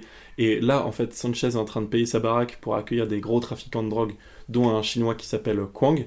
Et on se rend compte qu'en fait, le. Quoi Bah, j'y peux rien, le film est cliché, tu vois, c'est- pas de ma faute. Pourquoi tu rigoles Et en fait, le plan de Sanchez, euh, c'est de franchiser son, empire en mode McDonald's. Et euh, ce cher Kwang semble plutôt sceptique par rapport au reste des, des investisseurs. tu vas y arriver, Hugues, je sais que c'est cliché, mais c'est comme ça. Et, euh, et là, Bond profite donc de la présence de Q pour euh, poser les explosifs que Q lui a apportés sur la fenêtre de Sanchez, la fenêtre blindée, pour ainsi faire exploser la fenêtre et ensuite tirer sur Sanchez. Ce qui semble quand même un peu. Ouais. comme plan, c'est. Moi, quand on me fait exploser ma fenêtre, je vais rester couché, tu vois. Je vais pas. Je me doute qu'il y a un danger, surtout, quoi. c'est- Je sais pas si tu as remarqué, du coup, lui il s'incruse dans le casino pour pouvoir aller devant la fenêtre pour faire exploser la fenêtre, et ensuite il va dans l'immeuble en face, Ouais. il prend le sniper pour tirer, alors qu'il aurait, il était déjà dans le C'est bâtiment. plus hein. pratique de se faire passer pour un cuisinier et d'empoisonner sa bouffe, quoi, tu vois. Ouais, mais il y a- bon. il y, a- il y a plus simple. James Bond, il veut se faire kiffer et il met donc son plan à exécution, mais euh, il fait exploser la fenêtre. Mais au moment où il va enfin lui tirer dessus, on a enfin le retour des ninjas après l'épisode euh, Ah oui qu'on a fait sur Rendu cours deux fois, puisque là il y a deux ninjas qui arrivent et en fait on se rend compte que le personnage de Kwang qui nous semblait un peu sceptique euh, au, au- au début donc de cette conférence de méchants, n'est autre qu'en fait un policier des stupéfiants de Hong Kong qui travaille en plus avec l'agent du MI6 en poste à Isthmus, qui est donc censé arrêter Bond. Donc on se dit putain, Bond est attaché et sur le point d'être donc exfiltré à Londres. Ouais, et en plus c'est vachement la merde parce qu'il a vu Pam, euh, la meuf Bouvier, Absolument. euh, avec le chef de la sécurité, du coup il se dit ok elle est corrompue, c'est la merde, il n'y a plus personne avec moi quoi. Ouais, elle- il, il la voit euh, rentrer dans le casino et parler avec Heller, qui est, comme le disait Maxime, le, le responsable sécurité de, de Sanchez. Donc, euh, c'est un peu. Il y a de l'eau dans le gaz, quoi. Et, et là, en fait, James ne va pas se faire exfiltrer et ne va pas se faire capturer par le MI6 et les stupes hongkongais parce qu'il va y avoir une attaque. Sanchez pense que la tentative d'assassinat qui lui est arrivée dans son bureau de Isthmus est en fait celle donc de Kwang et, euh, et du MI6. Donc il, il va arriver et, euh, et tout faire exploser et penser donc en découvrant Bond enchaîné que celui-ci est effectivement un criminel comme il, il le, il le laissait euh, paraître. Voilà. Est-ce que tu as un truc à rajouter Hugues avant qu'on passe à la scène suivante? Non, c'était très clair et ouais, c'est exactement. Dit, Juste conclusion, Pablo Escobar est complètement con quoi. Ouais, Pa- Pablo Escobar capture Ouais. Bond et est convaincu que celui-ci est effectivement un criminel Convaincu. tout comme lui. Quoi. Convaincu. Donc euh, James se réveille comme dans tant d'autres fois dans l'antre du méchant, euh, nourri, euh, logé, blanchi. Euh, on croirait moi chez mes parents il y a encore quelques mois. Et, euh, et du, coup, euh, du coup, Sanchez euh, est, est persuadé qu'il est fiable et va l'engager. On vous passe un extrait où, où Bond, justement, euh, essaye de convaincre ce, ce cher Sanchez que euh, les murs sont en train de se resserrer autour de lui et qu'en fait, il est trahi, alors qu'en fait, c'est lui qui fout la merde depuis le début. Je vous passe ça. Ils craignaient que je vous prévienne, que je sabote leur projet. Tu connaissais donc ces types Ils travaillaient pour la Grande-Bretagne autrefois. Nous avions des dossiers sur ce milieu. Agent anglais. Café, señor. J'en étais sûr. Gracias. As de la classe, toi. Ces hommes ont voulu me tuer. Qui peut y avoir intérêt? Approche, à coup sûr. Sucre et lait? Non. Ah. C'est eux qui te l'ont dit? Ils étaient renseignés. Et ça ne peut être que par une personne de l'intérieur. Évidemment, quand il dit une personne à l'intérieur, il parle pas du, du ministre de l'Intérieur, il parle de, de, de Sanchez et de ses, et de ses lieutenants. Euh, et il pense qu'il a bien réussi à, à un peu foutre la merde, mais il est surtout averti par Loupé, donc qui est la fiancée de, de Sanchez, Ouais. euh, que ça va être un peu la merde. Hein. Mini instant, euh, James Bond Girls pour louper, parce que c'est aussi un petit peu une James Bond Girl. Bien sûr. Euh, elle a fait à 15 ans la couverture de Vogue aussi, waouh. euh, 15 ans, c'est jeune quand même. Ouais, hein. c'est c'est jeune quand même, elle a été repérée très très jeune. Et du coup, elle a 22 ans dans le James Bond, donc elle est très jeune aussi. Elle a une petite carrière cinématographique, mais elle a été dans Mortal Kombat, ce qui est assez stylé quand même. Ah ouais euh. En tant que. ah, grâce à James Bond Actrice, ouais. Ah, c'est vous? Putain, c'est Ah, c'est incroyable. vous. non, non, c'est fou. Ah, c'est fou, je disais. Ah, Euh, c'est- ah, c'est vous et, euh, et, et un mini truc, une mini anecdote, c'est que Sanchez, donc l'acteur de Sanchez dans le film, déclare euh, Je tuerai pour elle et je pense que le public peut le comprendre. Et en fait, En il, gros, dit, il la kiffe. il dit ça, l'acteur de Sanchez, parce que un jour, euh, euh, Timothy Dalton n'était pas disponible pour faire les essais donc avec l'actrice, et du coup, il a Oui. remplacé James Bond pour faire les essais Exactement. avec elle, et il a dit au producteur cette phrase euh, Je tuerai pour elle, et Donc en fait, quand. Sanchez euh, fait genre sa meuf dans le film, euh, il joue pas.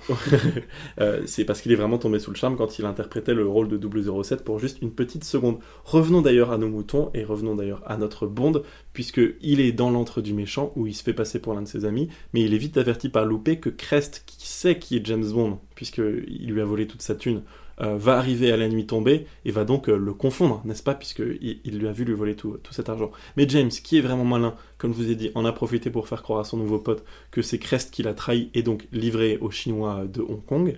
Et Sanchez tombe bel et bien dans le panneau, euh, puisque là on a une scène assez incroyable avec Sanchez qui arrive avec le bateau, Max. Ouais.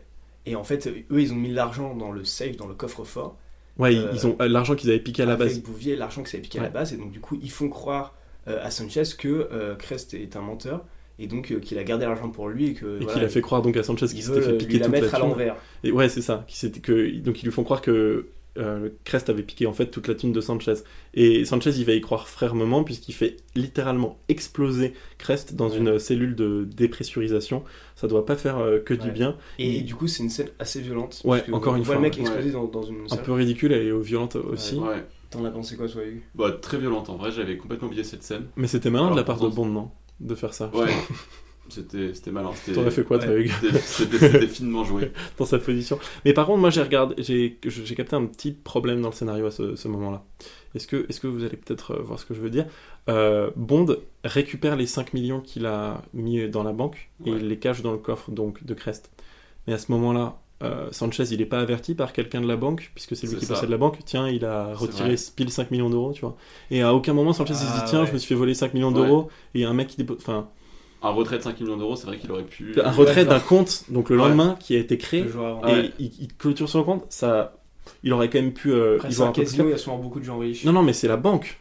Oui, surtout. oui, oui. Mais là, il est peut-être, il- il est peut-être aveuglé par la rage puisque Crest l'a trahi et qu'il l'a donc pris comme euh, bouquet mystère. Donc, on passe de retour à la villa de Sanchez où il revient et il annonce à Bond Ah, t'avais raison, c'était bien Crest qui m'avait trahi, merci frérot. Et Bond, il est. Bond, il est trop content de, de foutre la merde, tu vois. C'est Ouais. vraiment, euh, c'est, c'est, Ouais, bon, On c'est tué tous mes potes alors je suis non mais c'est les, an- c'est les les- anges de la télé-réalité euh, à Ouais, ce c'est stade entre, entre Bond et Sanchez. D'ailleurs, euh, petite parenthèse, mais euh, la maison dans laquelle ils sont me fait penser en fait à la maison des anges euh, 8. Vraiment? C'est une vanne ou pas? La saison. C'est putain, tu m'as fait peur. Quel con, putain. très bien la maison. hein. il m'a fait trop peur. Ah, putain. Euh, mais pour le coup, il y a un truc qui se passe beaucoup dans la télé-réalité qui va aussi se passer ici, puisque après que Bond soit remercié par Sanchez, il va enfin euh, s'envoyer, si je puis me permettre de parler en ces termes, cette chère loupée, euh, qui vient donc dans son lit et qui lui dit Oh bravo, t'es trop fort et tout.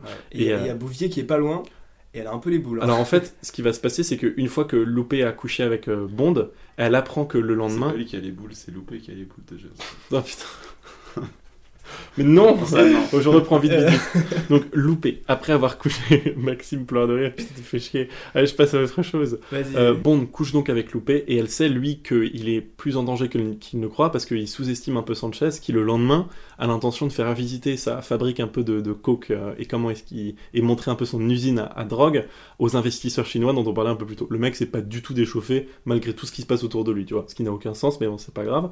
Et, et du coup, alors qu'elle venait de coucher avec Bond, elle va aller à l'hôtel où Q et cette chère du coup euh, Bouvier dorment pour un peu les avertir du danger dans lequel se trouve Bond à sa place, tu vois. Euh, et je vais vous passer un extrait parce qu'évidemment Bouvier va être un peu jalouse. Je vous, je vous montre ça. Elle toque à la porte là. Laissez, je vais ouvrir. Miss Kennedy, je vous ai vu au casino avec James. Je dois absolument vous parler. Tout va bien, il est avec moi. James est en danger. Sanchez n'est pas bête, il veut connaître son profil. Et s'il trouve quoi que ce soit d'un peu Ne louche, vous inquiétez pas, il est en sécurité, il est déjà parti. vous faites erreur, il a passé la nuit avec moi. Elle est pas contente là. Non. La nuit chez Sanchez. Si Franz doit l'emmener, il part dans une heure, il faut que vous l'aidiez. S'il lui arrivait quelque chose, je, je deviendrais folle. Vous savez, je l'aime tellement. Rentrez avant que votre absence soit remarquée. Ne craignez rien, nous trouverons une solution. Vous savez, je l'aime tellement. Et moi, je devrais voler au secours de James. Écoutez, ne jugez pas aussi durement que ça. Les hommes de terrain sont parfois forcés d'utiliser tous les moyens dont ils disposent pour atteindre leurs objectifs. Mon cul.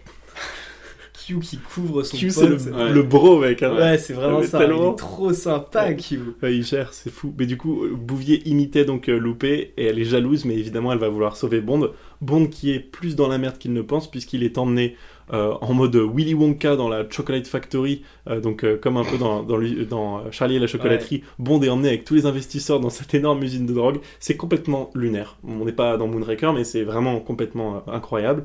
Et donc, Loupé avait raison d'avoir peur pour Bond, car en plus, Benicio del Toro euh, est de retour, l'associé donc de Sanchez. Et lui, il est encore capable de reconnaître Bond depuis la, la fusillade du début. Donc James est plutôt dans la, mo- dans la merde, mais place d'abord à la visite de la chocolaterie de Willy Wonka, comme je vous le disais, ou plutôt de la cocaïnerie de, de Sanchez. Et en fait, il montre un peu sa technique pour cacher euh, la drogue. Vous vous souvenez euh, quelle est la technique pour cacher la, la cocaïne ou pas? Je vois vos airs stupéfaits que pas du Ah tout. oui, oui, oui. Il mélange avec euh, du pétrole. C'est ça, il la dissout dans du pétrole grâce à, des, Ah, grâce à de la chimie euh, très, très poussée. Et, euh, et c'est assez, intelligent. Et on est tout, tout heureux de découvrir ce reportage Ouais. sur la drogue jusqu'à ce que, évidemment, euh, Del Toro donc, reconnaisse en effet Bond et ce qu'il soit un peu euh, dans la merde. Donc, comme Bond est reconnu, ça part complètement en couille à ce moment-là. L'usine va commencer à prendre feu parce que Bond, en essayant de s'échapper et tout ça, manipule mal des, des objets chimiques. Et euh, Sanchez comprend donc que en fait Bond s'est joué de lui depuis le début. Il va lui mettre euh, les menottes et il va essayer de se débarrasser de lui d'une manière assez originale. Vous vous souvenez? Il le Ouais, met sur un le- tapis roulant. sur un tapis tu te roulant. souviens, Hugues? Ouais, il le met sur un tapis roulant et en fait ce tapis roulant ensuite euh, arrive dans une espèce de, de, de trou en fait où il y a une espèce de broyeuse Ouais. pour, Ouais, euh, pour James Bond et en fait James Bond euh, essaie de s'agripper à chaque fois des rambardes sur les menottes pour essayer de retarder en fait euh, bah, la, la, la sentence, arrive, ouais. quoi, la sentence. Et, et Sanchez, comme il est euh, un peu mis en alerte parce que Bond, au moment où il va se faire exécuter, continue quand même de, de dire à Sanchez Ah, mais tu sais, euh, il y avait peut-être lui qui voulait te trahir, euh, lui qui voulait te trahir, du coup Sanchez est toujours vénère. Et en fait, on apprend aussi que Bouvier, si elle était dans le casino au moment où Bond a voulu tirer sur Sanchez, c'est parce qu'elle savait que Heller, son chef de la sécurité, allait bientôt le trahir et qu'elle voulait euh, aider à ça. Mm. Et donc là, Bond. C'est vraiment la villa des anges. Ouais. Ouais, trahit. euh, Et donc Bond, connaissant cette information, essaye de vraiment rendre encore plus parano Sanchez, qui du coup s'en va.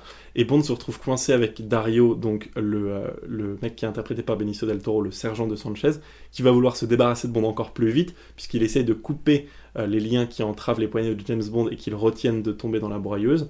Et là, heureusement, il est sauvé par le gong, ou plutôt sauvé par la blonde, même si je sais bien qu'elle est châtain, mais sinon ça, ça rimait pas, puisque là, à ce moment-là, il y a cette chère bavette, cette chère bouvier, pardon, qui arrive euh, et qui en, intervient donc euh, en profitant de la surprise pour faire tomber Dario dans le broyeur à sa place et, euh, et à, le, à le libérer pour qu'il puisse se lancer ensuite à la poursuite des camions citernes euh, et de Sanchez Pas qui est dans sa hyper voiture. malin euh, de, de la part du mec de vouloir euh, scier les menottes Oui, juste au-dessus du broyeur, genre c'est pas le meilleur plan. je pense qu'il aurait pu le pousser.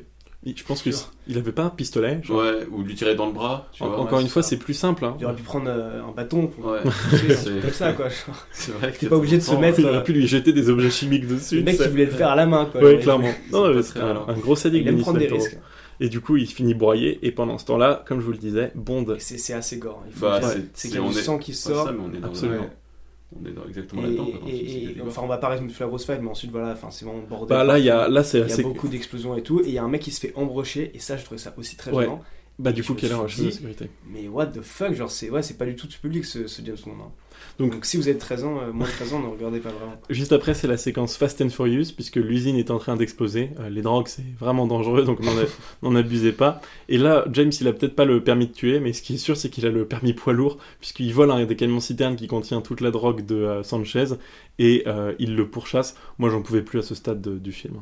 Euh, juste euh, parenthèse, mais euh, moi la scène où il y a tous les scientifiques qui sortent de l'usine en courant là, Ouais. ça vous fait pas penser au jeu Oui, Jetpack Joyride. Voilà, Putain. on est d'accord. Ah, mais tellement. Putain, Mais j'avoue. ça m'a trop fait penser à ça. Fait que si ça se trouve, ça a Ouais, inspiré. En plus, James est le premier à avoir introduit un, jet- un jetpack dans le 7 art, donc euh, c'est peut-être un. C'est peut-être lié, ouais. En tout cas, il y a une scène, mais vraiment une, une, une folle poursuite, une pardon, une course poursuite complètement folle. Et la scène de course poursuite, elle a été tournée en, en 7 semaines quand même, donc ça a pris du temps pour un, un résultat euh, plutôt réaliste. Hein. Il est Ouais. cool. Mais moi, j'étais fatigué en fait de ce film sans Ouais, en fait, ça, ça reste un film long. hein. Ça Ouais. reste, c'est 133 minutes, je crois. Ouais. Ouais, c'est ça. C'est l'un des plus longs. Et, la, la scène, elle est tournée euh, sur une autoroute qui est en plein désert euh, du Mexique, à 80 km de la, la plus grosse euh, métropole, euh, la métropole la plus proche, pardon. Et euh, pour les besoins du film, ils ont été obligés de fabriquer les camions citernes que l'on voit dans, dans la séquence. Euh, voilà. Bravo l'écologie. Donc Bond, Bond essaye de poursuivre Sanchez, euh, qui décide d'utiliser des missiles, euh, plein de trucs euh, vraiment mais complètement tirés par les cheveux pour essayer de se débarrasser par Bond, qui met un coup le camion sur deux roues, un coup euh, le ca- sur les deux roues de côté, un coup les camions sur le deux roues avant. Ça n'a absolument aucun sens. C'est Monster Truck Show quoi. Ouais, vraiment. Ouais, au bout d'un moment, il fait, il fait du Y. euh, C'est un, ouais, un peu trop. Camion c'est citerne en. Y. À un moment- à un moment, il est en Y et il y a des flammes dessus. Et je me suis dit, il y a tous les fans. euh, Ouais, c'est exactement ça. ouais. Mais il finit quand même par rattraper euh, Sanchez. Et comme prévu un peu euh, au début du film, puisque au début du film il se fait offrir, je sais pas pourquoi il a un mariage donc de Félix Leiter et de Della comme on le disait, euh, comme un peu euh, c'était prévu dans l'intrigue du film, il se sert du briquet qui a été offert par Félix Leiter et comme Sanchez est complètement imbibé de, de fuel après cette poursuite incroyable, il décide de balancer, de pardon, de se servir du briquet pour mettre feu donc à Sanchez qui meurt brûlé vif. Ouais. Je trouvais que c'était une mort un peu rapide par rapport euh, à Letter qui a vu sa femme se faire tuer et lui se faire dévorer la jambe par un requin, tu vois. Donc j'ai trouvé que c'était assez sympa avec euh, avec On Sanchez. dire que le feu de l'amour l'a sauvé. Oh, Ah. C'est vrai que ça fait très les feux de l'amour en plus ce film. Parce que c'est du feu qu'il a. Voilà. Bref. Et euh, non, il faut mentionner aussi qu'il a été sauvé par- du coup par Bouvier aussi, euh, qui a joué un rôle très important. Elle était dans Ouais, l'avion. absolument. Elle a laissé tout faire aussi. hein, genre. Ouais, le- maintenant elle avait trouvé un avion la meuf, donc ça n'avait aucun sens. mais- Et elle conduit bien. On tout, sait bien euh. qu'elle est pilote depuis le début, en tout cas. Donc elle pilote bien. Bon, en tout cas, le torchon brûle entre Sanchez et, et Bond, et du coup, Sanchez euh, brûle aussi. Et, euh, et moi, si j'avais été Bond à ce moment-là, j'aurais quand même glissé un petit. euh, Ah, et d'ailleurs, j'ai ken ta fiancée, tu vois. Parce Ouais, que du coup, truc, il euh. est même pas au courant que James s'est Ouais. tapé euh, loupé, en fait. Non, Ouais, c'est vrai, c'est il c'est l'est vrai qu'il au lui avait courant. même pas dit. hein. Alors que moi, moi j'aurais dit, pendant qu'il est en train Et de surtout, ce qui est comme un kebab. pendant tout le film, il est à côté de Sanchez et il lui fait rien et il attend vraiment d'avoir tout détruit, d'avoir euh, que le mec ait tué toute sa famille pour pouvoir le tuer, hein, Sanchez, ce qui est un petit peu, un petit peu con, je trouve, dans le scénario. Absolument. Et là, il y a une réception euh, dans la villa de Sanchez, la villa des anges dont on vous parlait un peu plus tôt. Et, euh, et la séquence ressemble un peu à un banquet à la fin d'Astérix et Obélix, comme on a pu le voir d'ailleurs Oui. dans d'autres James Bond, puisqu'ils sont tous réunis. vrai. Il y a Q, Ouais. il y a Pam, je crois qu'il Il y a un gros sanglier qui tourne. avec- Il y, a, il y a le président, on n'en a pas, par- pas parlé du Alors, président. c'est important d'en parler du président. Tu connais l'anecdote sur le président ou pas, Hugues, qui, qui est assez intéressante? Euh, Vas-y, rappelle-moi. Alors en gros, dans le film, le président donc de Isthmus est joué par Pedro Amendaris Jr. Si vous en rappelez pas, et c'est tout à fait normal, Pedro Amendaris, donc le père, c'était celui qui incarnait Ali Kerim Bey dans Bon baiser de Russie. Tu te souviens Max de Ali Kerim Bey? Oui, oui. C'est son contact à Istanbul euh, Ouais, qui l'aide à rencontrer crois, les ouais. gitans et tout ça. Et je t'avais dit pendant le podcast, c'est très triste parce qu'il s'est suicidé avant que Bon baiser de Russie sorte parce qu'il ouais. était atteint d'un cancer. Et du coup, il a même pas vu le film, le film à la fin puisqu'il était atteint d'un cancer et donc euh, il a choisi de se donner la mort puisqu'à l'époque c'était en plus bah, évidemment moins bien soigné qu'aujourd'hui. Et, euh, et du coup, euh, il a disparu comme ça. Et son fils, donc, joue euh, 27 ans après son père dans, euh, dans ce film. Et, euh, et ce qui est très triste, c'est que Pedro Mendes Jr., il est mort en 2011, lui aussi, euh, d'un cancer, d'un cancer de la, de la rétine. Voilà. Donc c'est important de se faire dépister, on le rappelle, quoi, si, on, si on peut se, se permettre. C'est héréditaire aussi, que si vous avez un, enfin, si Ouais. vous avez un cancer, vos enfants sont- peuvent, sont- peuvent le risquer. Donc encore une fois, faites-vous dépister. Et on repasse à la fin et au banquet un peu d'Astérix, comme le disait, euh, comme le disait Maxime, c'est très similaire. Euh, Bond là est accueilli, comme je vous le disais, par Q, par Pam, par Loupé. C'est la réunion, c'est n'importe quoi. Sauf qu'il y a un problème aussi, c'est qu'il y a un double ménage. Comment est-ce qu'ils vont faire? Puisque Ouais. Bond embrasse Loupé, puis ensuite la donne littéralement au président. Hein, Ouais. Tu te souviens de cette Ouais, séquence ou pas? C'est. euh, j'ai pas, je, trouve, je trouve ça très bizarre, quoi. Moi, j'ai Ouais, écrit, dans mes notes, et je vous les cite texto, parce que normalement je les rédige, mais celle-là je l'ai laissée texto. A, virgule, la fin est horrible, au secours, point d'exclamation. Non, Parce mais- que du coup, lui, il se débarrasse de Loupé, C'est ça. et Ouais. ensuite il saute du balcon dans la piscine, parce que Pam Bouvier est parti énervé qu'il soit en train de choper Loupé. Non, mais c'est la boum en fait, ce film. Ouais, c'est vraiment. C'est C'est la ce que je dis. Euh, depuis le début, Timothy Dalton, c'est un adolescent. Il plonge dans la piscine pour faire le kéké devant, euh, Ouais, ses Devant- potes. Devant. Non, mais Vraiment. Bouvier, elle est grave impressionnée, elle fait. Oh, Ah, la vache, putain, il a plongé, stylé. euh. Il a fait une bombe en plus. euh. Non, mais il aurait Oh pu jouer dans euh, Non, mais clairement. Diabolomande, quoi. non, mais il avait le profil parfait. Typiquement ça. Et Je crois qu'avant la fin du film, on entend les parents qui disent Allez, les enfants, on rentre. Non, il y a M qui arrive, qui met une tatane à, à James et qui fait Mais ça va pas ou quoi? Moi, mon père il était charron. Et la mère dans la patte, elle bouffait pas. Non, mais c'est un peu hallucinant. Comme... J'ai, trouvé la scène un peu bizarre, c'est quand il. Mais c'est ultra gênant. Enfin, il, la, il la remet presque au président, comme Ouais, si c'était un trophée. Ouais, ouais, Enfin, grave. Ouais. J'ai Et trouvé ça bah, très ça, macho, du coup. très et- très Et forceur. ensuite, il euh. saute et il décide de choper Pam qui est toute contente. Ah, tu m'as finalement choisi, tout va bien. Tu vois. Ouais. Non, Ouais. vra- vraiment, c'est un peu ridicule, mais heureusement, le film est terminé là. Euh, Max, je pense que comme tu as été mitigé et tu préférais quand même ce film à euh, Tuer n'est pas joué. En vrai, je sais pas. Ah, mais tu vois, je, je te sais ça, parce ça dépend des à aspects, chaque fois qu'on fait, à chaque fois qu'on fait un podcast, je sais qu'à la fin, la perception de Max a, a changé. Donc c'est assez Dans rigolo. quel sens? Bah, souvent, quand on, au début du film, t'as un avis et il change toi au fur et à mesure du podcast. c'est hyper rigolo. Et je pense que la, ouais, la vie changera par rapport Ouais. à où est-ce que tu regardes en fait sur le film. Si tu regardes juste le- si t'as en tête les dernières scènes, bah t'auras pas du tout le même avis. Absolument. Si tu essaies de le voir euh, trois mois après, etc. En tout cas, c'était un peu donc ce qu'on a pensé euh, de Permis de tuer. On va peut-être passer aux critiques spectateurs, sauf Et- si vous avez quelque chose à rajouter, les petit amis. truc à rajouter. Non, euh, je trouvais que la James Bond Girl notamment, quand tu as mis le passage euh, où elle se rebellait, euh, était justement assez fort parce que euh, elle dit ouais non, moi je m'appelle papa secrétaire et tout. Elle, elle lui dit de manière directe. Je trouve ça un peu mieux qu'avant. Il y a une légère amé- amélioration.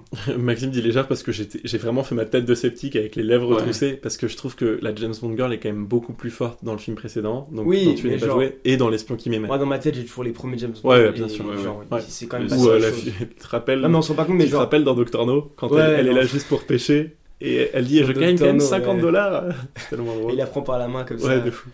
Euh, moi, je veux juste rajouter un truc parce que je trouve qu'on n'a pas beaucoup parlé de, de Timothy Dalton. Mais euh, Ouais, moi, je le trouve, je trouve qu'il me fait un peu de la peine. Je trouve qu'il est. Non, mais honnêtement, je. Il met des tarifuges. Non, mais. Je- il a pas. Enfin, je trouve qu'il a pas la, la carrure pour. euh, pour pouvoir jouer James Bond. Je sais pas si vous. Enfin, Ouais. Ouais, je pense que Connery, qu'un. on, on l'a pas trop remarqué dans le premier. Moi, j'avais les... Moi, dans le premier, je l'avais un petit peu remarqué, je l'ai un petit peu dit, c'est qu'il fait assez jeune, ouais. Il fait...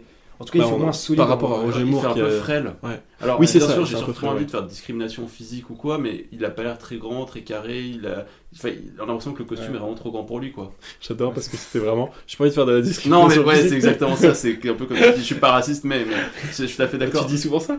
Non. Non, mais désolé, tu vois ce que je veux dire. Enfin, je, je sais pas. Enfin, moi, c'est mon Non, non, mais je suis absolument d'accord avec toi. En fait, dans le premier film, tu sais quoi, moi je le voyais pas tant que ça, parce que il avait un effet sur la James Bond Girl qui, qui était bien, mais dans ce film-là, le film est tellement banal, en fait, l'intrigue Ouais. est tellement classique, pour ceux qui ont vu Ouais. beaucoup de films d'action, surtout des années 90, qui tournent autour de cet empire de la drogue et tout, qu'en fait, comme on le disait aussi, il est très très interchangeable Ouais. avec d'autres héros parce de que les personnages ne sont pas développés en fait. Il n'y a pas un moment où pendant quelques minutes, Ouais, un personnage vrai. qui parle tout seul, où on comprend ses envies, ses trucs. euh, Ouais. Pas assez en tout cas. Et je pense qu'il y a le côté où, où au début on, on nous le montre dans un contexte tellement personnel avec le mariage qu'en fait on oublie ce côté froid de James Bond et tout que mal- malheureusement il incarne par son on manque de jeu d'acteur et son acteur euh, son jeu d'acteur shakespearien. Moi, je voulais juste euh, rajouter aussi, pour moi, c'est un peu euh, ce James Bond, euh, permis de tuer, c'est un peu la version Wish de Scarface. La version Wish, la version c'est peut-être- ouais, c'est peut-être la version de l'autre côté. Tu vois ce que je veux dire? De- Ouais, de l'autre côté. Mais moi je trouve que c'est la version Wish de euh, Narcos pour le coup. D'accord. Bah, Ouais, moi je pensais, je me suis dit, moi j'ai noté, ouais, euh, Pablo Escobar dans mes notes et je me suis dit tout le monde va faire la même Ah oui, ça c'est sûr. Bah, sûr. l'a fait, Ouais. moi je l'avais déjà faite euh, avant de, de le noter. Mais c'est vraiment ça, C'est le évident. Après, ça se regarde comme film. hein. Ouais, bien Je- sûr, Voilà, parce que j'ai beaucoup un- critiqué. Et d'ailleurs, J'aimerais pas que les auditeurs pensent que j'ai- détesté ce film, c'est juste que je n'ai pas forcément apprécié. Ouais, moyen bof. Mais Ouais, voilà, ça, moyen ouais, bof, ça se regarde. Ça se regarde, mais C'est pas. euh, si que- vous cherchez de l'action en tout cas, clairement il y en a, il y en a pas mal. C'est comme un McDo un peu, tu vois. Euh, ça fait tout Ah de même- non, c'est gravement mal. ça fait tout de même plaisir. Je finis, avant qu'on passe aux, aux critiques, j'ai quelque chose à vous dire, euh, quelques trucs à vous dire en anecdote sur ce film. Permis de tuer, ça a été un film d'adieu pour beaucoup de gens qui ont participé à la saga James Bond. Évidemment, tout d'abord, c'est la dernière apparition de Timothy Dalton dans le rôle de 007, mais c'est aussi le, ouais, quand même, mais c'est aussi le dernier film de James Bond pour le scénariste Richard Maybaum, qui en avait écrit plusieurs, et aussi pour Michael J. Wilson, qui est euh, le beau-fils de, de Albert Broccoli, et qui a écrit aussi plusieurs James Bond, et qui va s'arrêter là, et qui va devenir producteur. Il était déjà sur tous les opus, mais il va devenir Je crois que dire un truc totalement. euh, Non, non. Il devient éleveur de. Non, non, pas du tout. Il devient producteur de la saga et il est hyper connu, ce mec. Ouais. Limite autant ou plus que Albert Broccoli, parce que. Enfin, pas plus, mais il est sur encore plus d'opus, si tu veux. Parce que le mec, il est producteur de Mourir peut attendre encore, tu vois. Ouais. Il est sur le tournage et Bien tout, euh, en train de parler à Daniel Craig, de lui donner conseils et tout. Euh, Il y a aussi évidemment le directeur de la photographie Alec Mills et le concepteur de générique Maurice Binder et bien sûr Maurice le réalisateur de la série C'est-à-dire que le prochain générique, on s'attend à quelque chose de nouveau. Un peu. Euh, mais, mais, mais tu verras bien. Euh, et comme je vous le disais, euh, Timothy Dalton, c'était son dernier film. Pourquoi ça a été son dernier film? En fait, Ion Productions avait pas mal de soucis économiques à l'é- à l'époque. Il s'était d'ailleurs toujours endetté à cause de Moonraker, qui était quand même sorti 15 ans plus tôt. Et Timothy Dalton avait encore, était encore sous contrat pour un troisième film. Et finalement, le contrat a expiré en 94, donc 5 ans après. Euh, et donc, c'est Pierce Brosnan qui, a, qui s'est vu euh, ouvrir la voie pour jouer euh, 007 dans GoldenEye, puisque le plus gros gap, donc le plus gros écart entre deux films James Bond va bientôt arriver, puisqu'entre 1989 et 1995, il y a eu zéro James Bond, ce qui est presque égal entre 2003 et 2009, euh, entre les écarts de Pierce Brosnan et de Daniel Craig. Et enfin, c'était aussi, comme je vous le disais, le dernier film de Albert, Albert Broccoli, qui était le producteur de longue date de la franchise James Bond, qui est tombé malade pendant la production de ce film à cause de l'air au Mexique qui a affecté ses poumons et sa respiration, et qui mourra pendant la production de, de GoldenEye, à laquelle il n'a pas pu participer. Voilà, donc c'était le dernier James Bond dans lequel il était euh, sur plateau. Euh, reposant pas à lui parce que c'était bien sûr le personnage le plus emblématique de la, la création de la saga au, au cinéma. Ouais, euh, juste, je crois que t'as fait une erreur parce qu'il y a eu Casino Royale en 2006. hein. C'est 2006 et Ouais, j'ai dit 2009. Casino- et Quantum of Solace c'est 2009, Skyfall 2012. Ok. Et Écoute, 2015. euh, faut que je pourrais Ouais, faire une en tout cas, il y, a, il y beaucoup moins de, de James Bond à partir de maintenant qu'avant. Ouais, bien sûr. Bah, c'est tous les 3 ans maintenant. Voilà, c'était un peu les anecdotes que je voulais vous dire avant qu'on dise au revoir à, à Timothy Dalton euh, et qu'on passe aux critiques presse. Un dernier détail, on vous le rappelle, on fait un épisode FAQ la semaine prochaine pour un peu sanctifier euh, l'ère Pierce Brosnan, l'ère euh, 21e siècle qui arrive. Donc n'hésitez pas à nous envoyer vos questions. Trouvez les détails sur nos réseaux. Épisode FAQ la semaine prochaine. Voilà, on passe aux critiques presse et aux critiques spectateurs.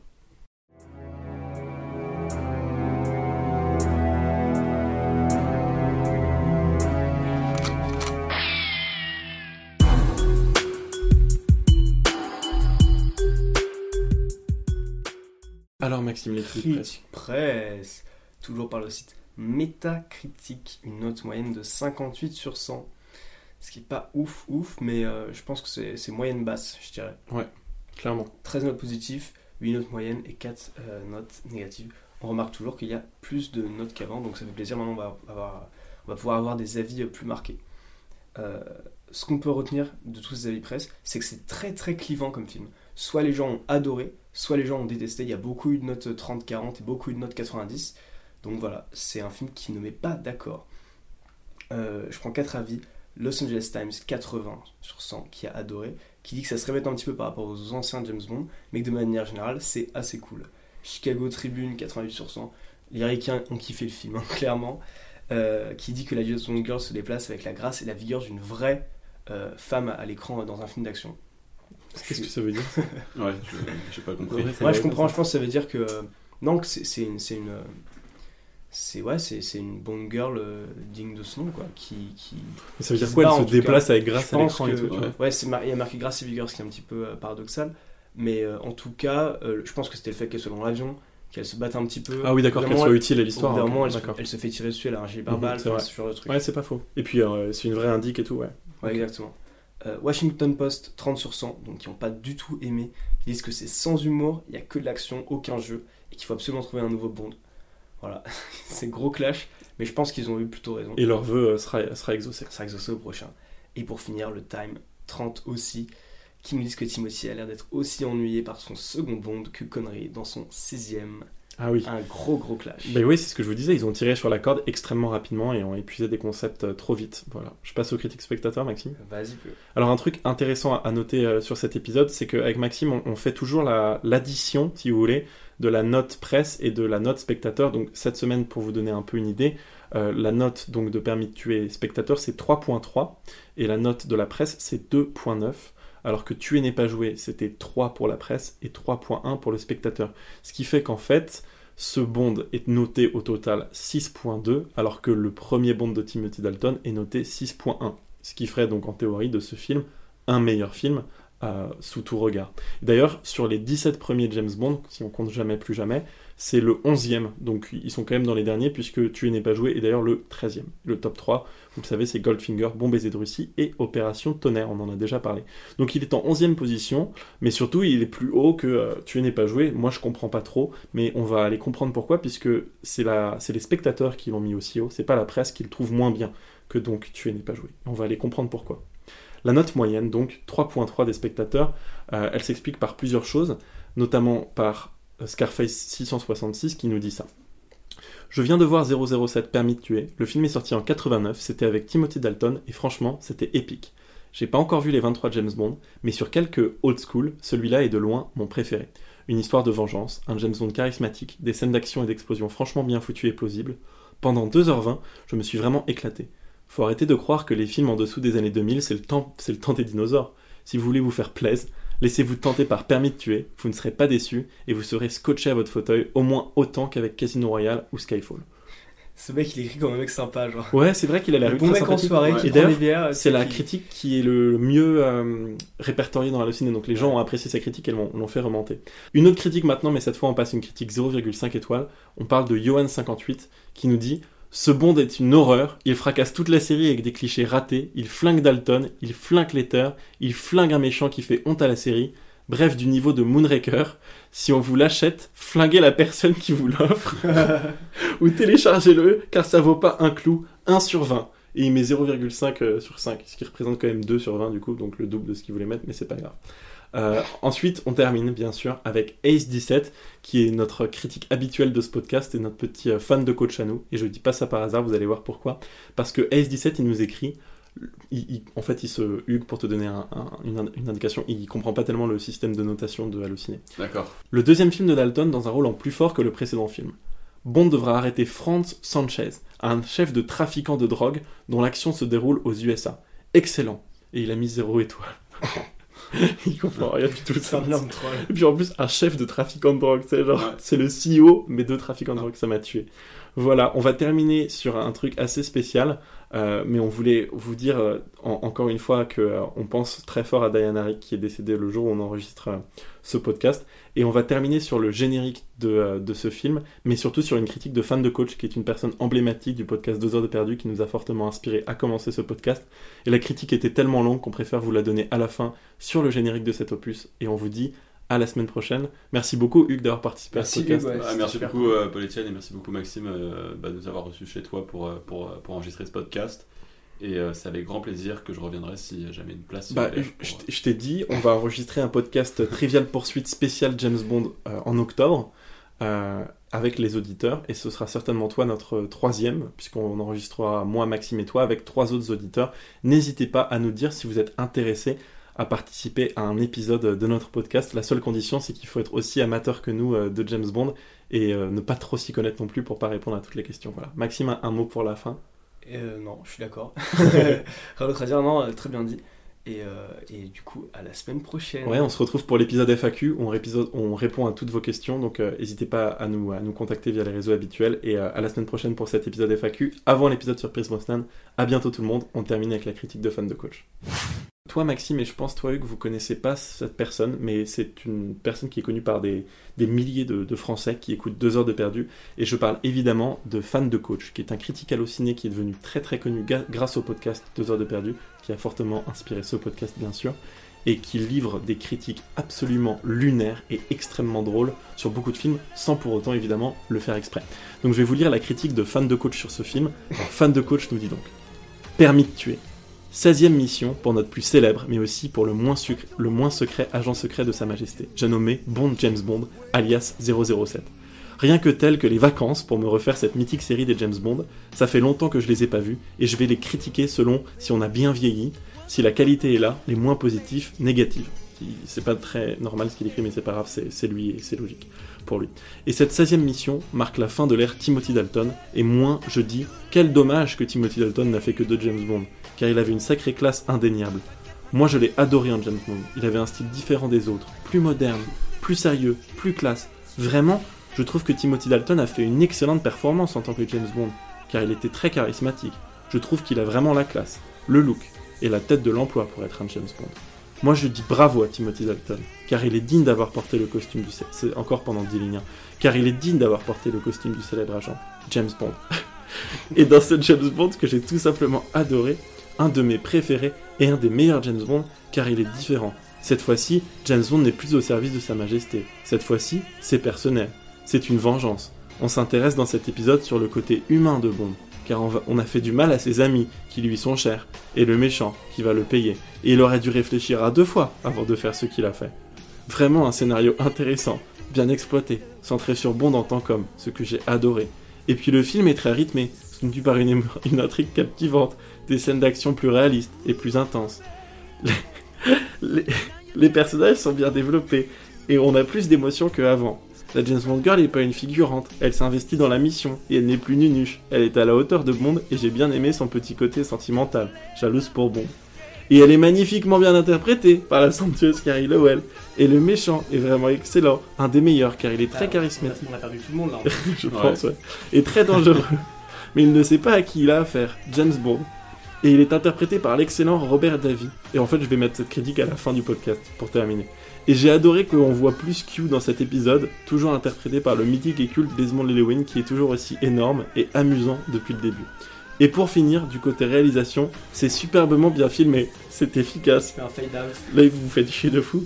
Les scènes d'action sont excellentes. L'intro Après le podcast là, ça rien de. L'intro avant... Hugues est parti. Je suis en train de partir là. Je suis en train de partir doucement.